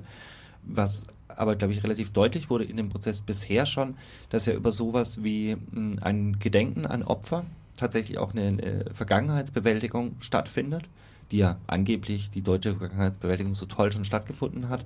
Und da fand ich den Punkt ganz wesentlich, der uns ja dann nämlich da schon aufgestoßen ist von, dass es die eine große Opfergruppe gibt und dass das Bild, ähm, also so mal ganz platt gesagt, tatsächlich so funktioniert von, naja, da waren eben die Nazis und die haben ihre Listen gehabt und die haben Leute deportiert und dann irgendwie nach Auschwitz und dann ne, haben die das halt gemacht und das waren ja alles diese Nazis. Und da eben deshalb auch immer diese eine Opfergruppe so dargestellt wird und dass uns aber doch tatsächlich ganz wichtig ist, vielleicht auch ein ganz anderes Bild zu entwerfen. Also sowohl ein ganz anderes Bild von den Opfern zu entwerfen, dass es nämlich nicht einfach lammfromme Opfer waren, die da irgendwie ins KZ deportiert worden und gut war, dass es sehr wohl Leute gab, die Widerstand geleistet haben, dass man aber eben für ganz banale Widerstandshandlungen einfach schon mit dem Leben bezahlen musste. Also wenn man sich Helene Heikendorf anguckt, das Einzige, was wir rausgekriegt haben, so richtig ist, dass sie sowas gemacht hat, wie untergetauchte, für untergetauchte Lebensmittel besorgt hat. Im Endeffekt hat sie für sowas oder für soziale Beziehungen zu Leuten, denen nachweislich die nach, nachweislich Sabotageakte begangen haben. Im Endeffekt hat sie dafür schon mit dem Leben bezahlt. Aber sie hat es trotzdem getan. Also sie ist jetzt kein ähm, Opfer im Sinne von, sie war ja völlig handlungsunfähig. Also so, sie wird da jetzt nicht zum Objekt gemacht, sondern ist ja wirklich selber ein handelndes Subjekt gewesen, das dann halt trotzdem vernichtet wurde, auch ganz bewusst vernichtet wurde. Und sowas dann völlig in den Vordergrund zu stellen und so auch endlich mal ein anderes Bild aufzuzeichnen. Also würde mir auch genau sowas einfallen, ähm, wenn man sich dann anguckt, äh, Biografien von äh, homosexuellen Männern. Also Männer wurden immer tatsächlich als Homosexuelle auch verfolgt, die äh, ganz oft aber verfolgt wurden aufgrund von Denunziationen. Mhm. Also wo nämlich dann die Nachbarn quasi äh, die gemeldet haben bei der Polizei. Also wo halt auch so, so ein Bild mal endlich ganz klar wird von, es ist nicht so, dass es so ein paar böse Nazis gab hier und dass es deshalb funktioniert hätte, sondern das waren die Deutschen. Das waren die, die ganz normale deutsche Bevölkerung, die hier lebt, die aktiv daran beteiligt war, dass es überhaupt zu der massenhaften Vernichtung kommen konnte. Sie das mitgetragen haben. Und ich glaube, da lässt sich an den Biografien sehr viel ausmachen und das hat schon auch den schrägen Beigeschmack, da dann was ganz Bestimmtes da drin zu suchen bei der Auswahl. Aber es finde ich eine wesentlich bessere Auswahl als irgendwas Zufälliges oder irgendwas, wo Stolpersteine schon verlegt sind. Da wirklich drauf zu achten, zu gucken, wem wird denn hier gedacht und wem wurde bisher auch in so einer offiziellen Gedenkkultur immer gedacht und aus welchen Gründen. Und da ist halt also für mich auch der spannende Ansatzpunkt, tatsächlich da mit sowas wie Hörstolperstein einfach nochmal eine Kritik zu formulieren an dem, wie hier Gedenken seit 60 Jahren stattfindet und was da ja auch politisch für Schlüsse draus gezogen werden. Also, dass man jetzt plötzlich der geläuterte Staat ist, der dann unglaublich viel darf anscheinend. Der aber auch so ein anderer Punkt, den es bei ganz vielen Biografien tatsächlich gibt, der einfach auch in einer wahnsinnigen Kontinuität einfach weiter funktioniert.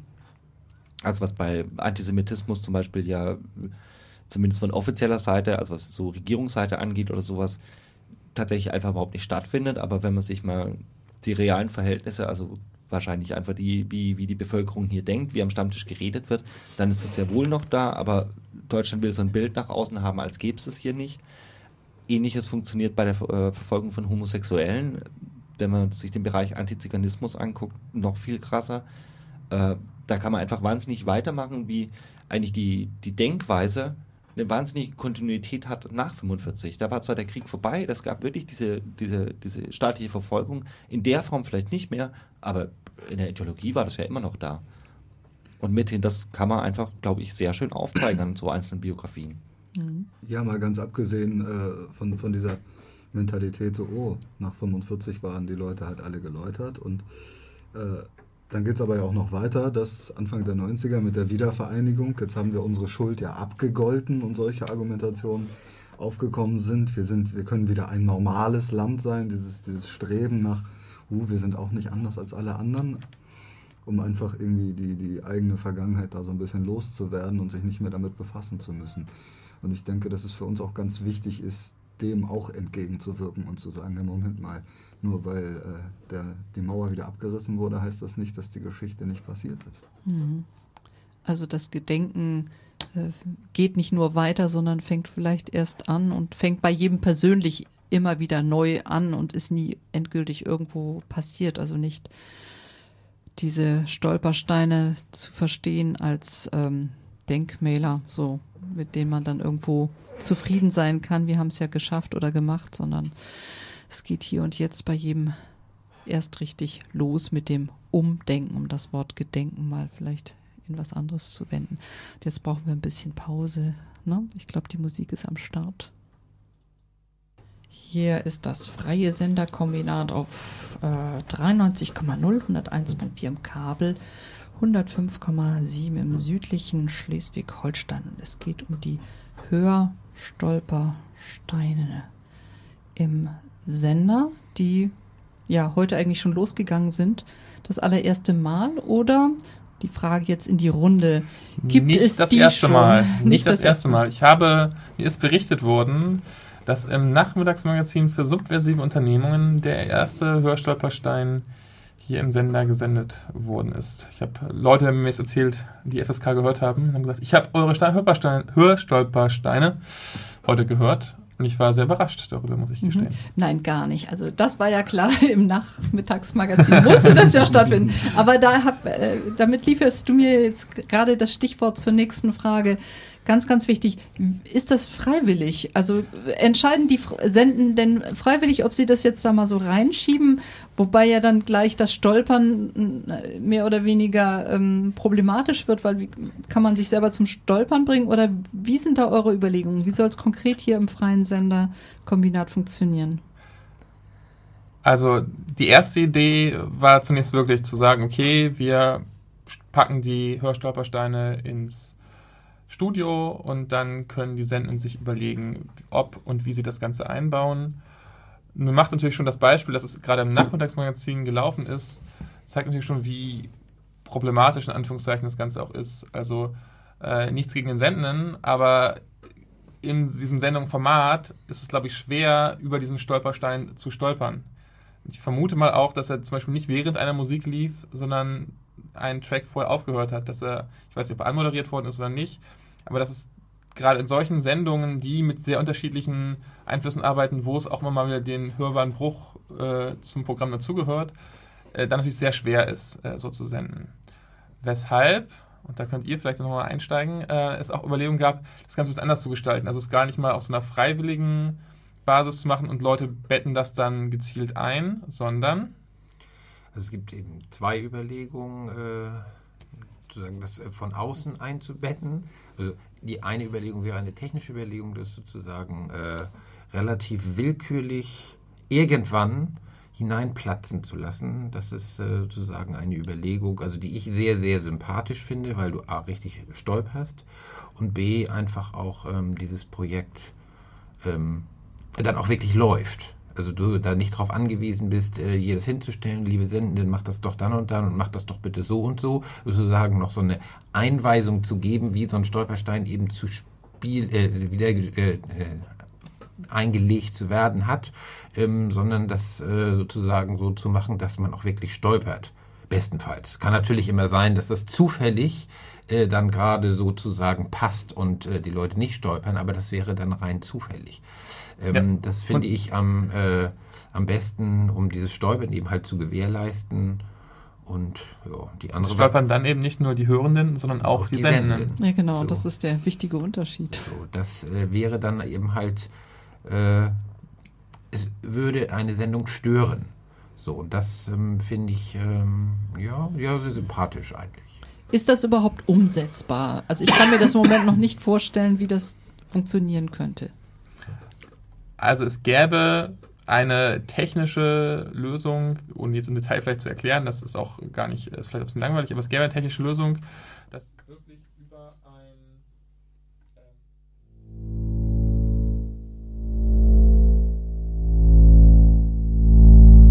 Ein Mensch ist erst dann vergessen, wenn sein Name vergessen ist.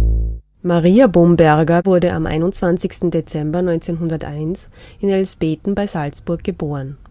Mit ihrem Ehemann Franz und der gemeinsamen Tochter wohnte sie in Salzburg in der Linzer Bundesstraße 26. Weder sie noch er waren Mitglieder einer illegalen Partei oder Widerstandsgruppe.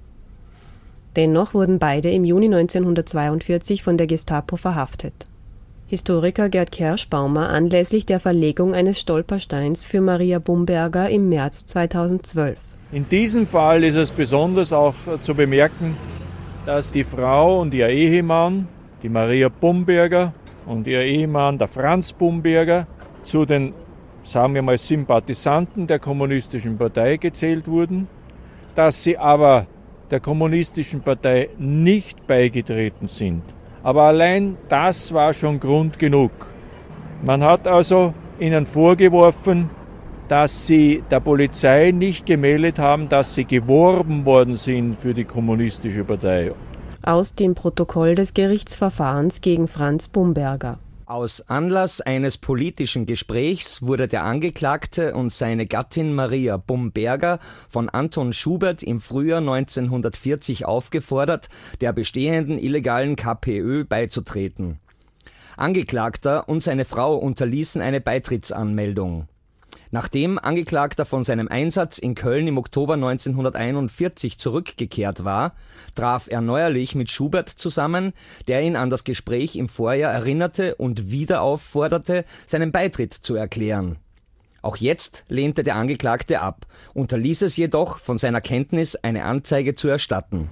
Der Ehemann, ja, und hier haben wir wieder den Unterschied zwischen Mann und Frau. Der Mann hat ein Verfahren bekommen, und hat ein Jahr Gefängnis bekommen, ist aber nach dem Jahr ins KZ Dachau deportiert worden. Ist dann allerdings wegen Krankheit entlassen worden, hat die Nazizeit überstanden und ist 1980 in Salzburg gestorben. Im Jahr 1942 wurden noch weitere fünf widerständige Frauen aus Salzburg verhaftet. Anna Reindl leitete ab 1940 eine illegale kommunistische Frauengruppe. Die Frauen trafen sich zu Diskussionen und Schulungsvorträgen, sammelten Geld für die in Not geratenen Familien ihrer Widerstandsgruppe und verteilten Flugschriften, die gegen Krieg und Faschismus gerichtet waren. Anfang 1942 wurde die Salzburger KPÖ-Gruppe durch einen Spitzel enttarnt und in der Folge ausgelöscht. Anna Reindl wurde im Januar 1942 verhaftet. Im März als erste der sechs Frauen nach Auschwitz deportiert und dort am 24. August 1942 ermordet. Rosa Bermoser, Anna Frauneder, Marianne Innerberger und Anna Prehauser waren ebenfalls Mitglieder der illegalen Kommunistischen Partei Österreichs. Wir haben jetzt den sechsten Stein verlegt für eine Frau, die aus politischen Gründen nach Auschwitz deportiert wurde im Jahr 42. Alle sechs Frauen sind im Jahr 42 nach Auschwitz deportiert worden, dort ermordet wurden. Alle sechs Frauen haben kein Strafverfahren bekommen, im Gegensatz zu ihren Männern. Mit den sechs Frauen hat man das gemacht, was ein Richter gesagt hat, kurzen Prozess. Die Frauen waren nicht einmal würdig, dass ein Strafverfahren stattgefunden hätte. Maria Bomberger wurde nach der Verhaftung umgehend nach Auschwitz deportiert und dort vier Monate später am 17. November 1942 ermordet.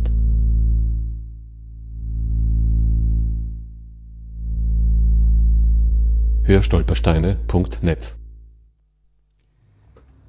ja, wir haben uns jetzt gerade schon hörenderweise die Frage gestellt, ähm, wie macht man dann weiter oder nicht? Geht man darauf ein, wenn einem das jetzt so passiert in der Sendung, dass da so ein Stolperstein plötzlich aufkreuzt. Ähm, und dann habe ich gleich gesagt, na, lass uns die Frage doch mal öffentlich stellen, weil genau das ist ja die Frage. Nun ist es ein bisschen gefaked natürlich jetzt hier, ehrlich gesagt, weil wir hatten uns ja vorgenommen, dass wir diesen äh, Salzburger Stolperstein auch noch hören wollen. Wir wollten auch noch mal inhaltlich ein bisschen drüber sprechen, aber jetzt vielleicht erst noch mal zur Frage wirklich, wie ähm, geht man damit um? Man kann ja nicht einfach so tun, als wäre das jetzt nicht gesendet worden. Also stellen wir uns mal vor, ich habe jetzt ein ganz anderes Thema, habe jetzt vielleicht auch einen Interviewpartner hier sitzen und so.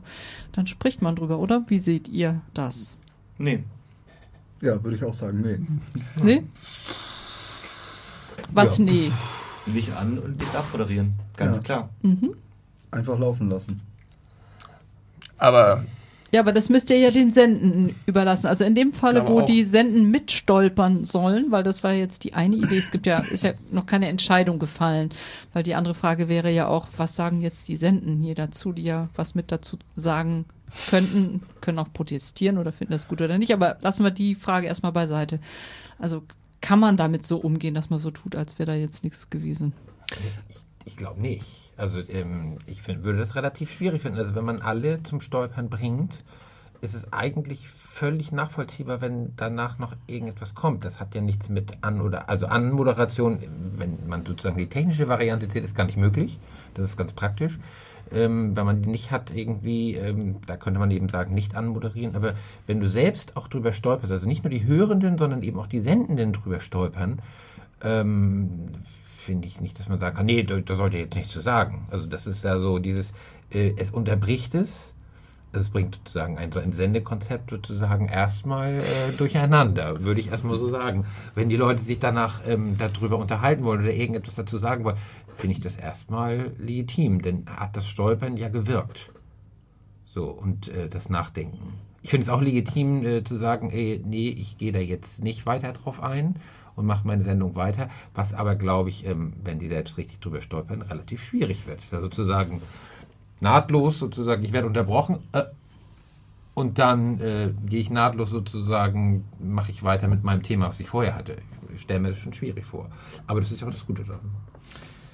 Naja, also technisch gesehen gibt es natürlich immer noch die Möglichkeit von, wenn ich mich jetzt in einer Musiksendung befinde, ne, dann kann ich das natürlich durchaus hinkriegen, einfach mein Konzept nicht durcheinander zu kriegen zu lassen, sondern das nächste Stück zu spielen, das ich eh auf meiner Liste hatte. Ähm, zum anderen ist ja auch tatsächlich hier im Sender so, dass relativ viel des Programmes wahlweise vorproduziert ist oder eine Wiederholungssendung. Und wenn da eben ein Stolperstein reinfällt, dann wird es natürlich auch keine Reaktion darauf geben. Also im Ablauf des Programms. Fände ich aber auch, also fände ich überhaupt nicht schlimm. Nee, habe ich auch nicht gesagt, dass es schlimm ist. Aber wie gesagt, in der äh, Live-Sendung ist das so, dieses, dann würde ich das auch äh, komisch finden, glaube ich, wenn danach gar nichts passiert, weil dann wäre ja so, dann wären die Leute ja nicht gestolpert. Vielleicht äh, ist man dann auch erstmal total verdattert und muss dann, oh, ich muss jetzt Musik einlegen und so. Ist auch okay, aber das ist so, ähm, ich ähm, könnte das glaube ich nicht so, obwohl ich ja sozusagen in dem Projekt beteiligt bin und weiß, dass das sozusagen jederzeit passieren kann. Immer wenn ich sende, ja. ja immer wenn ich sende, dung, da knallt jetzt irgendwie was rein. Ähm, ich glaube, ich könnte nicht so mal, ich gehe da mal drüber hinweg, bla bla bla, und ihr hört jetzt hier Sendung, bla bla bla. ich, ich glaube, auch wenn weiter. ich jetzt drüber nachdenke, haben wir vorhin darüber gesprochen, wie schwer es ist, einen Bruch herzustellen, mhm. hörbaren Bruch. Und äh, dass er eigentlich am Anfang sein sollte mit so einer, diesem, diesem Intro, was es da gibt. Und dass es alles nur so semi gut klappt. Aber ich stelle mir gerade vor, dass wenn die Leute hinterher darüber reden, dass dann den Leuten am Radio vielleicht viel klarer wird, dass es gerade eben einen Bruch gegeben hat, überhaupt, mhm. durch dieses Reden, durch dieses Irritiertsein. Vielleicht darüber im Idealfall das Sendende sich beschweren und sagen, ah, oh, diese verdammten Leute da. Ich hatte meine schöne Musiksendung durchgeplant und jetzt nehmen sie mir vier Minuten weg und alles, der ganze Plot ist kaputt so ungefähr. Und dadurch entsteht vielleicht bei den Leuten viel eher dieser Bruch, als durch was jedes Geräusch dieser Welt erzeugen kann. Ja, aber auch nur, wenn, wenn diese Verwirrung quasi echt ist. Also wenn es gestellt wird, dann. Äh dann wirkt es einfach nur noch irgendwie so, boah, will ich mir eigentlich gar nicht anhören. Also ich würde jetzt mal, ich bin jetzt mal ein bisschen drum, das wäre der Idealfall, wenn man diese Hörstolpersteine mal im öffentlichen Sender äh, unterbringen könnte. Ne? Also so qua Piraterie, ich weiß nicht, ist wahrscheinlich, das, das könnte ich mir so richtig äh, großartig vorstellen, ne? durch, durch äh, alle schön gestylten, perfektionierten Sendungen hindurch.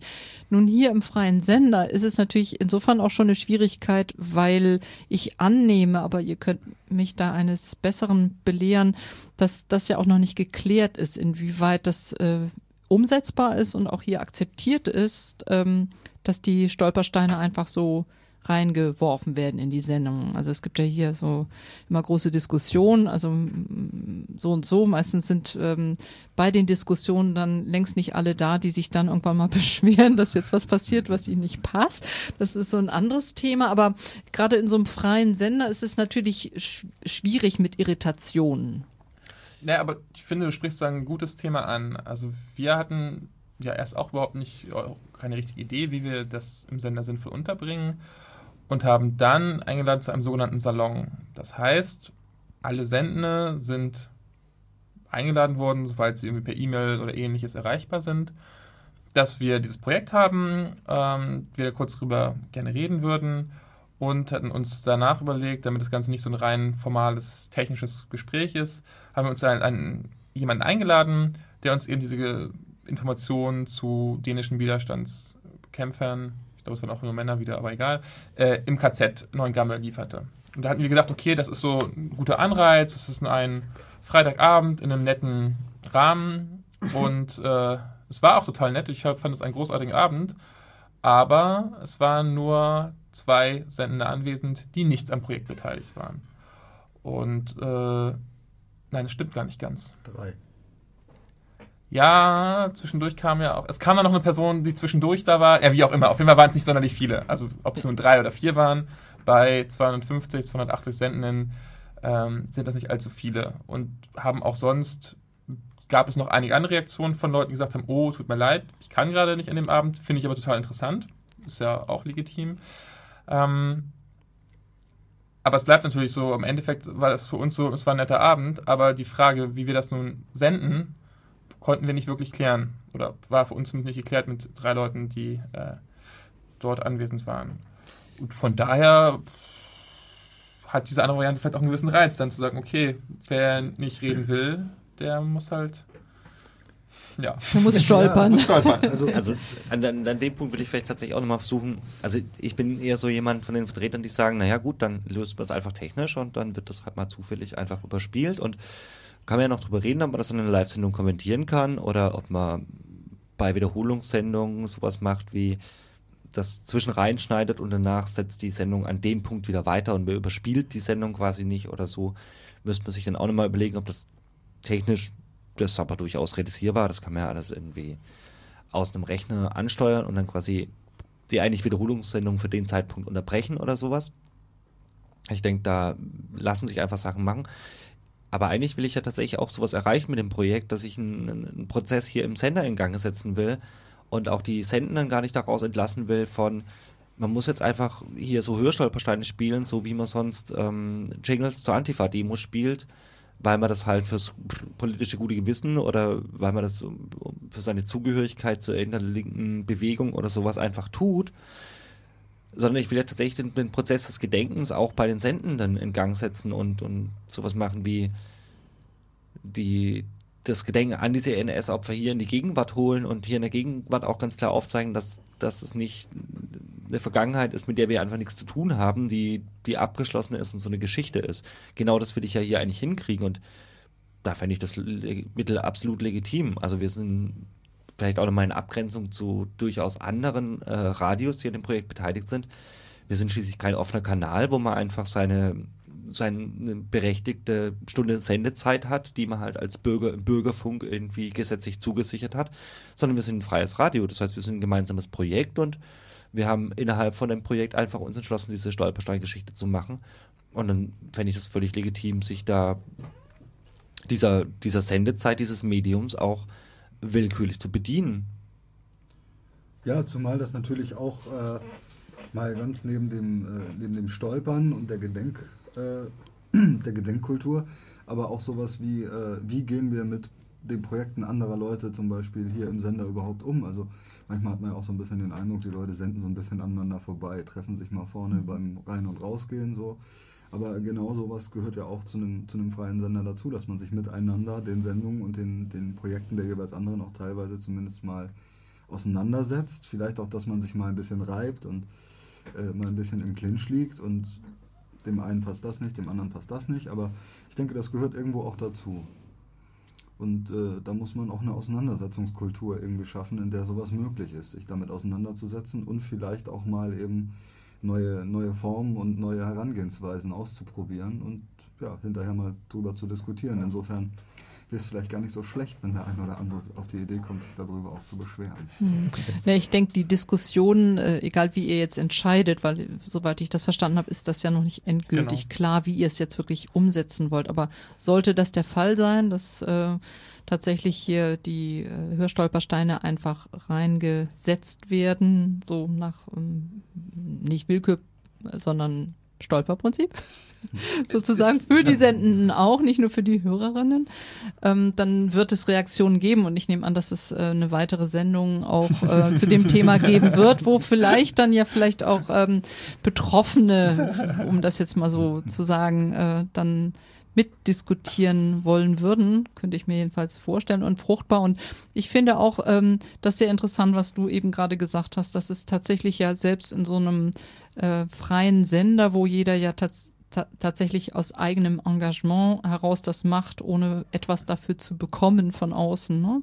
Ähm, dass selbst da äh, die Achtsamkeit äh, und Kontaktfähigkeit oder Beziehungsfähigkeit, und ich denke, das hat viel mit Gedenken zu tun und mit Erinnerungen zu tun, äh, erstaunlich beschränkt manchmal ist. Also insofern wäre es wirklich möglich, ich kann mir das gut vorstellen, dass da auch nochmal Prozesse stattfinden unter den Sendenden selber. Und damit bin ich an einem Punkt, der mir schon die ganze Zeit auch so äh, im Kopf, im Herzen, in der Seele herumvorwerkt, dass ich mir sage, ja gut, für wen sind äh, diese ähm, Stolpersteine gedacht? Äh, ja, nicht für die Opfer, um dieses etwas blöde Wort mal zu benutzen, sondern für uns Überlebende oder heute Lebenden, sagen wir so, die Nachfahren je nachdem, wie alt wir jetzt hier gerade sind, ähm, Enkel oder Urenkel oder wie auch immer, potenziellen. Ich weiß nicht, ob ihr hier selber auch in der eigenen Familiengeschichte möglicherweise da auch Anklänge habt. Ich selber habe eine Großmutter, von der niemand weiß, wo sie äh, verblieben ist. Es gibt kein Todesdatum. Ich weiß aber auch noch nicht mal, ob es tatsächlich was mit Verfolgung zu tun hat.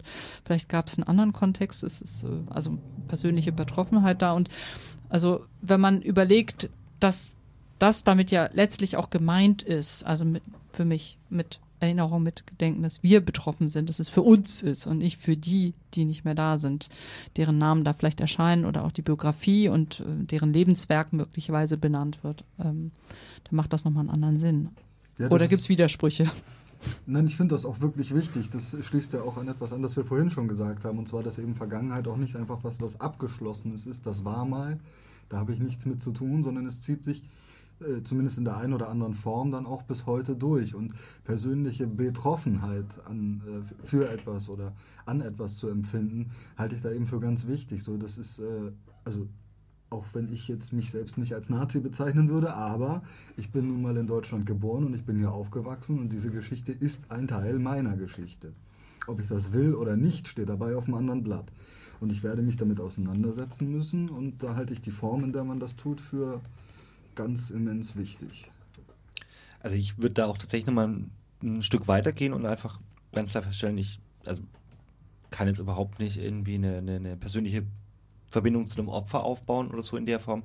Aber es ist ja ganz klar, dass nicht nur ich, sondern wahrscheinlich auch ein Großteil der anderen Sendenden und Hörenden von diesem Radio äh, schlicht und ergreifend die Enkel von Tätern sind oder Großenkel dann schon.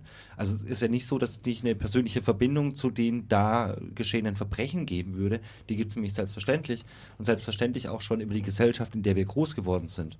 Genau das, was sich ja auch wieder mit so Kontinuität von NS-Ideologie ganz gut darstellen lässt. Also es ist tatsächlich egal bei welchem Thema eigentlich. Also das heißt, dass die Menschen als irgendwie asozial randständig verfolgt wurden oder antisemitisch oder antiziganistisch. Das sind ja alles Sachen, die bei uns hier in der Gesellschaft heute immer noch einfach wahnsinnig präsent sind. Anschließend daran wollte ich noch sagen, dass es bei diesem Salon dann auch den, wie ich finde, nicht uninteressanten Vorschlag gab, äh, doch nach einem Jahr Stolpersteine, die sich ja mit den Opfern beschäftigen, doch mal zu überlegen, ob es nicht auch eine Möglichkeit gäbe, in einer zwangsweise anderen Form, aber einfach auch so was ähnliches mit Tätern mal zu machen und mal zu gucken, wie da Täterverbindungen einfach auch sind. So, das war eine Idee, ist dann auch alles diskutierbar, ähm, aber würde eben nochmal eine andere, andere Ebene aufmachen, die ja allerdings auch in der äh, sogenannten Gedenkpolitik äh, in den letzten Jahren ja sich auch verändert hat. Also es ja immer mehr auch Leute gibt, die sich mit Tätern auseinandersetzen, was eher damit auch zusammenhängt, dass die Tätergeneration tot ist und über Tote kann ich dann auch leichter forschen, als wenn ich mit meinem eigenen Opa damit konfrontiert bin, dass er bei der SS war oder so. Was meiner übrigens kurzzeitig war, um das kurz noch einzuwerfen. Also ich habe da eher die, auch die äh, Täterfamilie äh, quasi, zumindest bei beiden Großvätern, äh, die äh, erstmal einer kurzzeitig in der SS war und beide aber auch in der Wehrmacht äh, aktiv waren und mit Eisernem Kreuz und all dem Kram, der dazugehört. Ähm, ja. Ja, damit sind jetzt natürlich auch wieder verschiedene Themen angesprochen, auch verschiedene mögliche ähm, Weiterentwicklungsperspektiven, was die Hörstolpersteine angeht. Täterstolpersteine. Naja, es werden auch Hörstolpersteine. Äh, Vielleicht ähm, kommen wir doch auch noch mal auf die Frage des Kontext, Kontextes beziehungsweise der Zusammenarbeit oder Auseinandersetzung mit den anderen Radios, die an den Hörstolpersteinen beteiligt sind. Wir haben ja eben den Stolperstein oder einen der existenten Stolpersteine aus Salzburg gehört, haben versucht, darüber zu stolpern. Ein bisschen hat es sogar geklappt, oder? ähm, und äh, gerade was das Thema Erinnerung, Gedenken angeht, ist da natürlich auch nicht überhörbar gewesen, dass es da unterschiedliche Ansätze gibt. Also mir ist aufgefallen, dass in diesem Salzburger Hörstolperstein ein Historiker zitiert wurde, werden musste. Hat er mehr Autorität? Also das fand ich schon mal sehr interessant. Also so wie man das normalerweise ja auch so von Radiobeiträgen kennt. Dann wird der Spezialist äh, ans Mikrofon geholt. Also Genau, das fiel mir eben auch auf. Also ich habe auch schon einen anderen Hörstolperstein aus Salzburg heute Morgen noch gehört, die stehen noch gar nicht so lange auf der Seite, deshalb ähm, habe ich jetzt einfach noch gar nicht so intensiv gehört.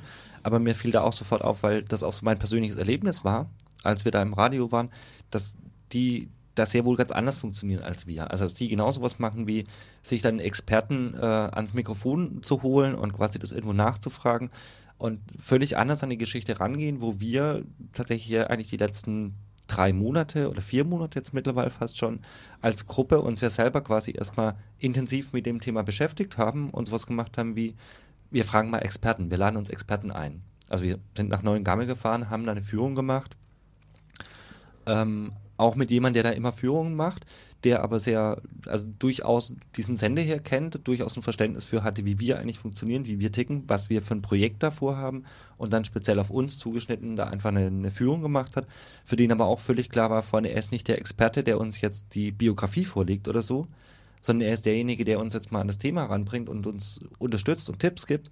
Und wir selber sind nachher die, also wir machen uns halt erstmal selber zum Experten und ich glaube, der, der Prozess, der da bei uns stattfindet, also auch schon als Gruppe stattfindet, ich glaube, den gibt es eben in anderen Sendern, würde ich jetzt mal so sagen, einfach nicht. Und das ist durchaus hörbar an den äh, Stolpersteinen, die da jetzt gerade von Salzburg kommen, dass die erstmal einfach anders produziert sind, würde ich sagen. Also dass da nicht so eine kollektive, so, so ein Kollektiv dahinter steht, was sich intensiv mit dem Thema beschäftigt, also wo wir es ja quasi dann eigentlich auch gar nicht nötig, äh, für nötig erachten, uns irgendwie einen Experten von außen zu holen, weil wir sehr wohl eine eigene Sichtweise auf Gedenken haben, weil wir uns selber die, ähm, die Fakten, die, die zur Verfügung stehen, wir haben die natürlich nicht selber gesammelt, aber wir wissen ja selber, wo wir hinlaufen können, wo wir die Fakten sammeln können und können die dann auch selber präsentieren. Also genau diese Einstellung von, man braucht jetzt eine Autorität von außen, die mhm. einen akademischen Abschluss hat und Historiker ist, würde ich halt überhaupt nicht so sehen. Also sehr wohl können wir das selber tun. Aber ich wollte an dem Punkt eigentlich dann nochmal ein bisschen weitergreifen, dass es tatsächlich ganz oft innerhalb des Projektes mir auffiel, dass äh, das FSK da wirklich völlig anders funktioniert. Also wir saßen da eigentlich am Tisch mit Geschäftsführern von freien Radios durch die Bank. Also andere Radios, also so Radio Korax in Halle, ähm, Radio Z in Nürnberg. Nürnberg und so weiter die funktionieren tatsächlich so, dass sie irgendwie bezahlte Stellen haben, was Geschäftsführer sind, die sich dann natürlich auch intensiv mit solchen Projekten beschäftigen, weil es für so Projekte Fördermittel von der EU gibt. Das brauchen die halt unbedingt natürlich auch, um ihre mhm. Stellen zu bezahlen. Alles so Notwendigkeiten, die wir jetzt nicht direkt haben. Also klar braucht FSK auch Geld. Und das wissen hoffentlich Wollte ich gerade sagen, wir Fördermitglieder werden. Jetzt müssen wir das auch ansprechen. Auf jeden Fall. Aber niemand, der hier im Sender Sendungen produziert, kriegt ja Geld dafür oder niemand, also der auch die ganze strukturelle Arbeit, die hier anfällt, niemand, der hier sich um die Technik kümmert, niemand, der die Abrechnung macht, der sonst irgendwas macht von diesem Projekt. Niemand wird dafür ja entlohnt. Also das heißt, wir müssen ja irgendwie immer woanders gucken, wo wir unsere Arbeitskraft nochmal für Geld verkaufen können, gefälligst. Und uns das quasi hier in der Freizeit dann erarbeiten. Aber das macht einen ganz wesentlichen Unterschied, weil wir eben viel, viel freier sind in der in der Gestaltung von unserem Programm. Also ich glaube, wir, wir haben von Anfang an das Projekt ganz anders gedacht und ich fand wahnsinnig äh, interessant, dass wir uns als Gruppe erstmal zusammengefunden haben und da schon unglaublich viel passiert ist, bevor eigentlich die erste Minute Sendung produziert war. Mhm. Also auch an Auseinandersetzungen, die ich selber dann geführt habe mit, mit, mit Gedenken und einfach die Tatsache, mal wieder nach Neuengamme zu fahren, war total mhm. gut. Mhm. Also das Thema, was ich eigentlich vorhin ja angesprochen habe oder jedenfalls ansprechen wollte, dass es persönliche Prozesse sind, die in Gang kommen und dass das eigentlich erinnern heißt oder gedenken, dieses problematische Wort nochmal wieder zu benutzen. Dass es eben nicht äh, darum geht, dass man sich ähm, einen Fachmann oder eine Fachfrau holt, die sich auskennt und die dann äh, ihren autoritären Beitrag äh, bringt nichts gegen Fachleute, meine ich, aber die dann stellvertretend so, sozusagen das Erinnern ähm, macht, also die, die gedenkt in einer gewissen Weise an, an meiner Stelle und äh, ich höre mir das vielleicht an oder auch nicht oder guck mir das an, je nachdem, in welchem Rahmen das äh, stattfindet, sondern dass ich das selber tue und dass es um, um dieses sich selbst, ähm, das Erinnern, Aneignen vielleicht äh, geht, wenn, wenn wir wirklich eine Aufarbeitung haben wollen und nicht äh, das Erinnern delegieren wollen an irgendwelche ähm, staatlichen Organe, Stellen oder so, die das an unserer Stelle erledigen. Und da finde ich auch nochmal den Punkt so wichtig, dass, und das machen ja auch diese Stolpersteine ähm, auf der Straße, dass es immer ganz konkret um individuelle Personen geht, an denen das aufgehängt wird trotzdem. Ja, das habt ihr ja, wenn ich das richtig verstehe, schon auch vor, auch wenn die anders gestaltet sind, natürlich klar. Auch vom Medium her, aber auch inhaltlich. Das geht immer um ganz individuelle, konkrete Schicksale, von denen man ja auch ganz anders betroffen wird und mit denen man sich als Mensch in einer anderen Weise auseinandersetzt und vielleicht auch identifizieren kann, als wenn das jetzt irgendwelche Zahlen sind oder allgemeine Abhandlungen über das Schicksal von der und der Opfergruppe. Ja. Ich wollte jetzt ja. eure Zustimmung haben.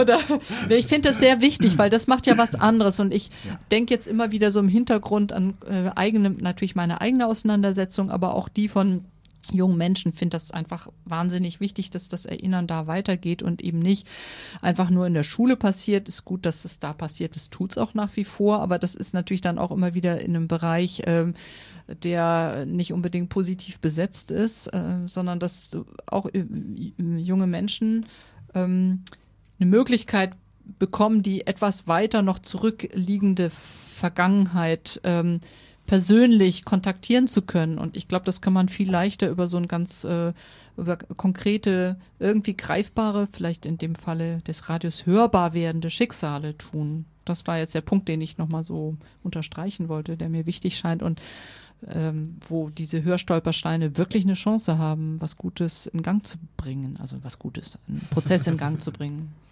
Ich glaube tatsächlich, also genau der Punkt nochmal mit diesem, die Hörstolpersteine finden irgendwo im Alltag statt und, und machen sowas wie eine persönliche Betroffenheit oder sowas ja tatsächlich auf. Also wenn ich plötzlich den Namen höre von einer Person, die hier eine Straße weiter zum Schluss gewohnt hat und die tatsächlich einfach dann in Neuengamme erhängt wurde, das ist ganz klar genau diese, diese ähm, persönliche Ebene.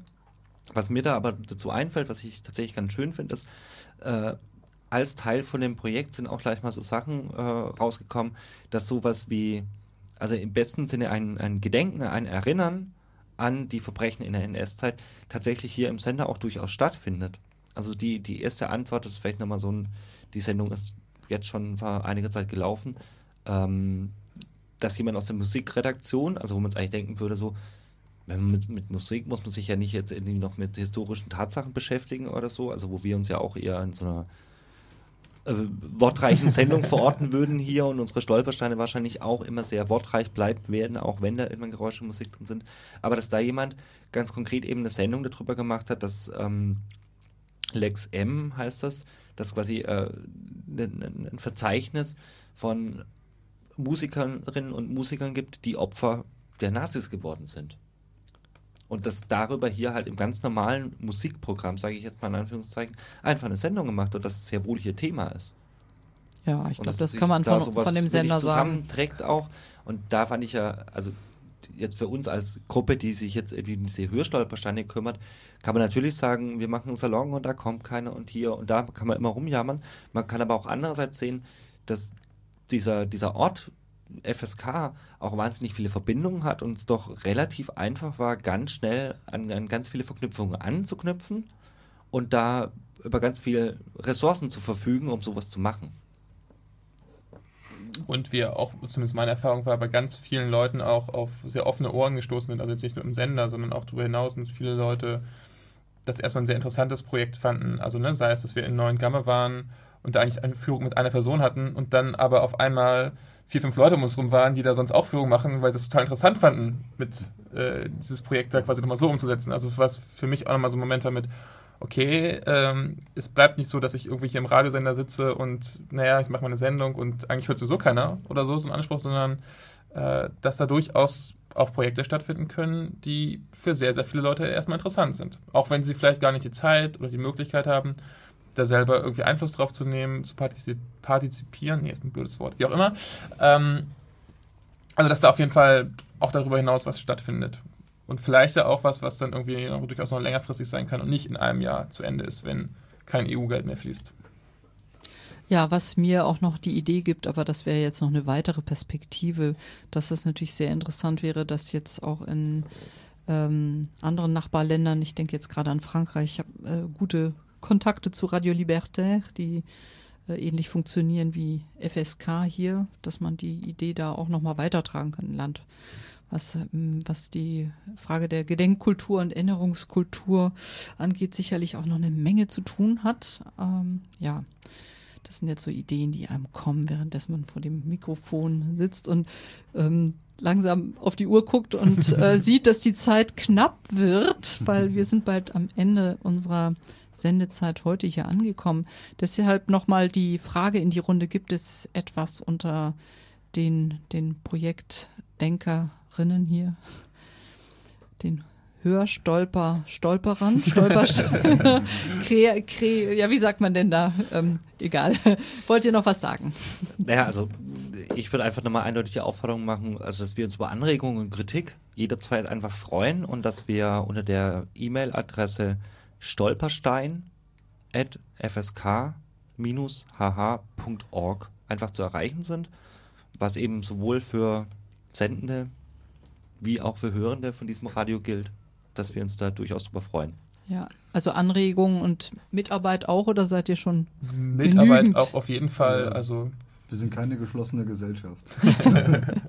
ja, manchmal hat man ja das Gefühl, wir, wir arbeiten gerade gut zusammen, haben jetzt erstmal die für die nächsten Wochen genug äh, schon relativ klare Projektarbeit, aber da, dem ist nicht so. also wir arbeiten schon höre. gut zusammen. Das, ja, ja. Arbeit gibt es auch genug, gar keine Frage. Es ist eine tolle Gruppe. Ähm, aber äh, ich denke, über Zuwachs und über Hilfe und Unterstützung würden wir uns sicher nicht beklagen. Gut, ja. Dann das ist eigentlich ja schon ein äh, Schlusswort und dann hören wir noch ein bisschen Musik oder nochmal ein Stolperstein oder ist das jetzt zu illustrativ und gar nicht Schol ja Hörstolperstein gewesen? genau. ja, ja, nee, einfach um sich das nochmal anzuhören, wie sowas hören kann, vielleicht zu überlegen, wie es vielleicht auch nochmal anders sein könnte. Gut, dann sage ich mal Danke für das Gespräch hier auf dem freien Senderkombinat 93,0, 101.4 im Kabel und 105,7 im südlichen Schleswig-Holstein.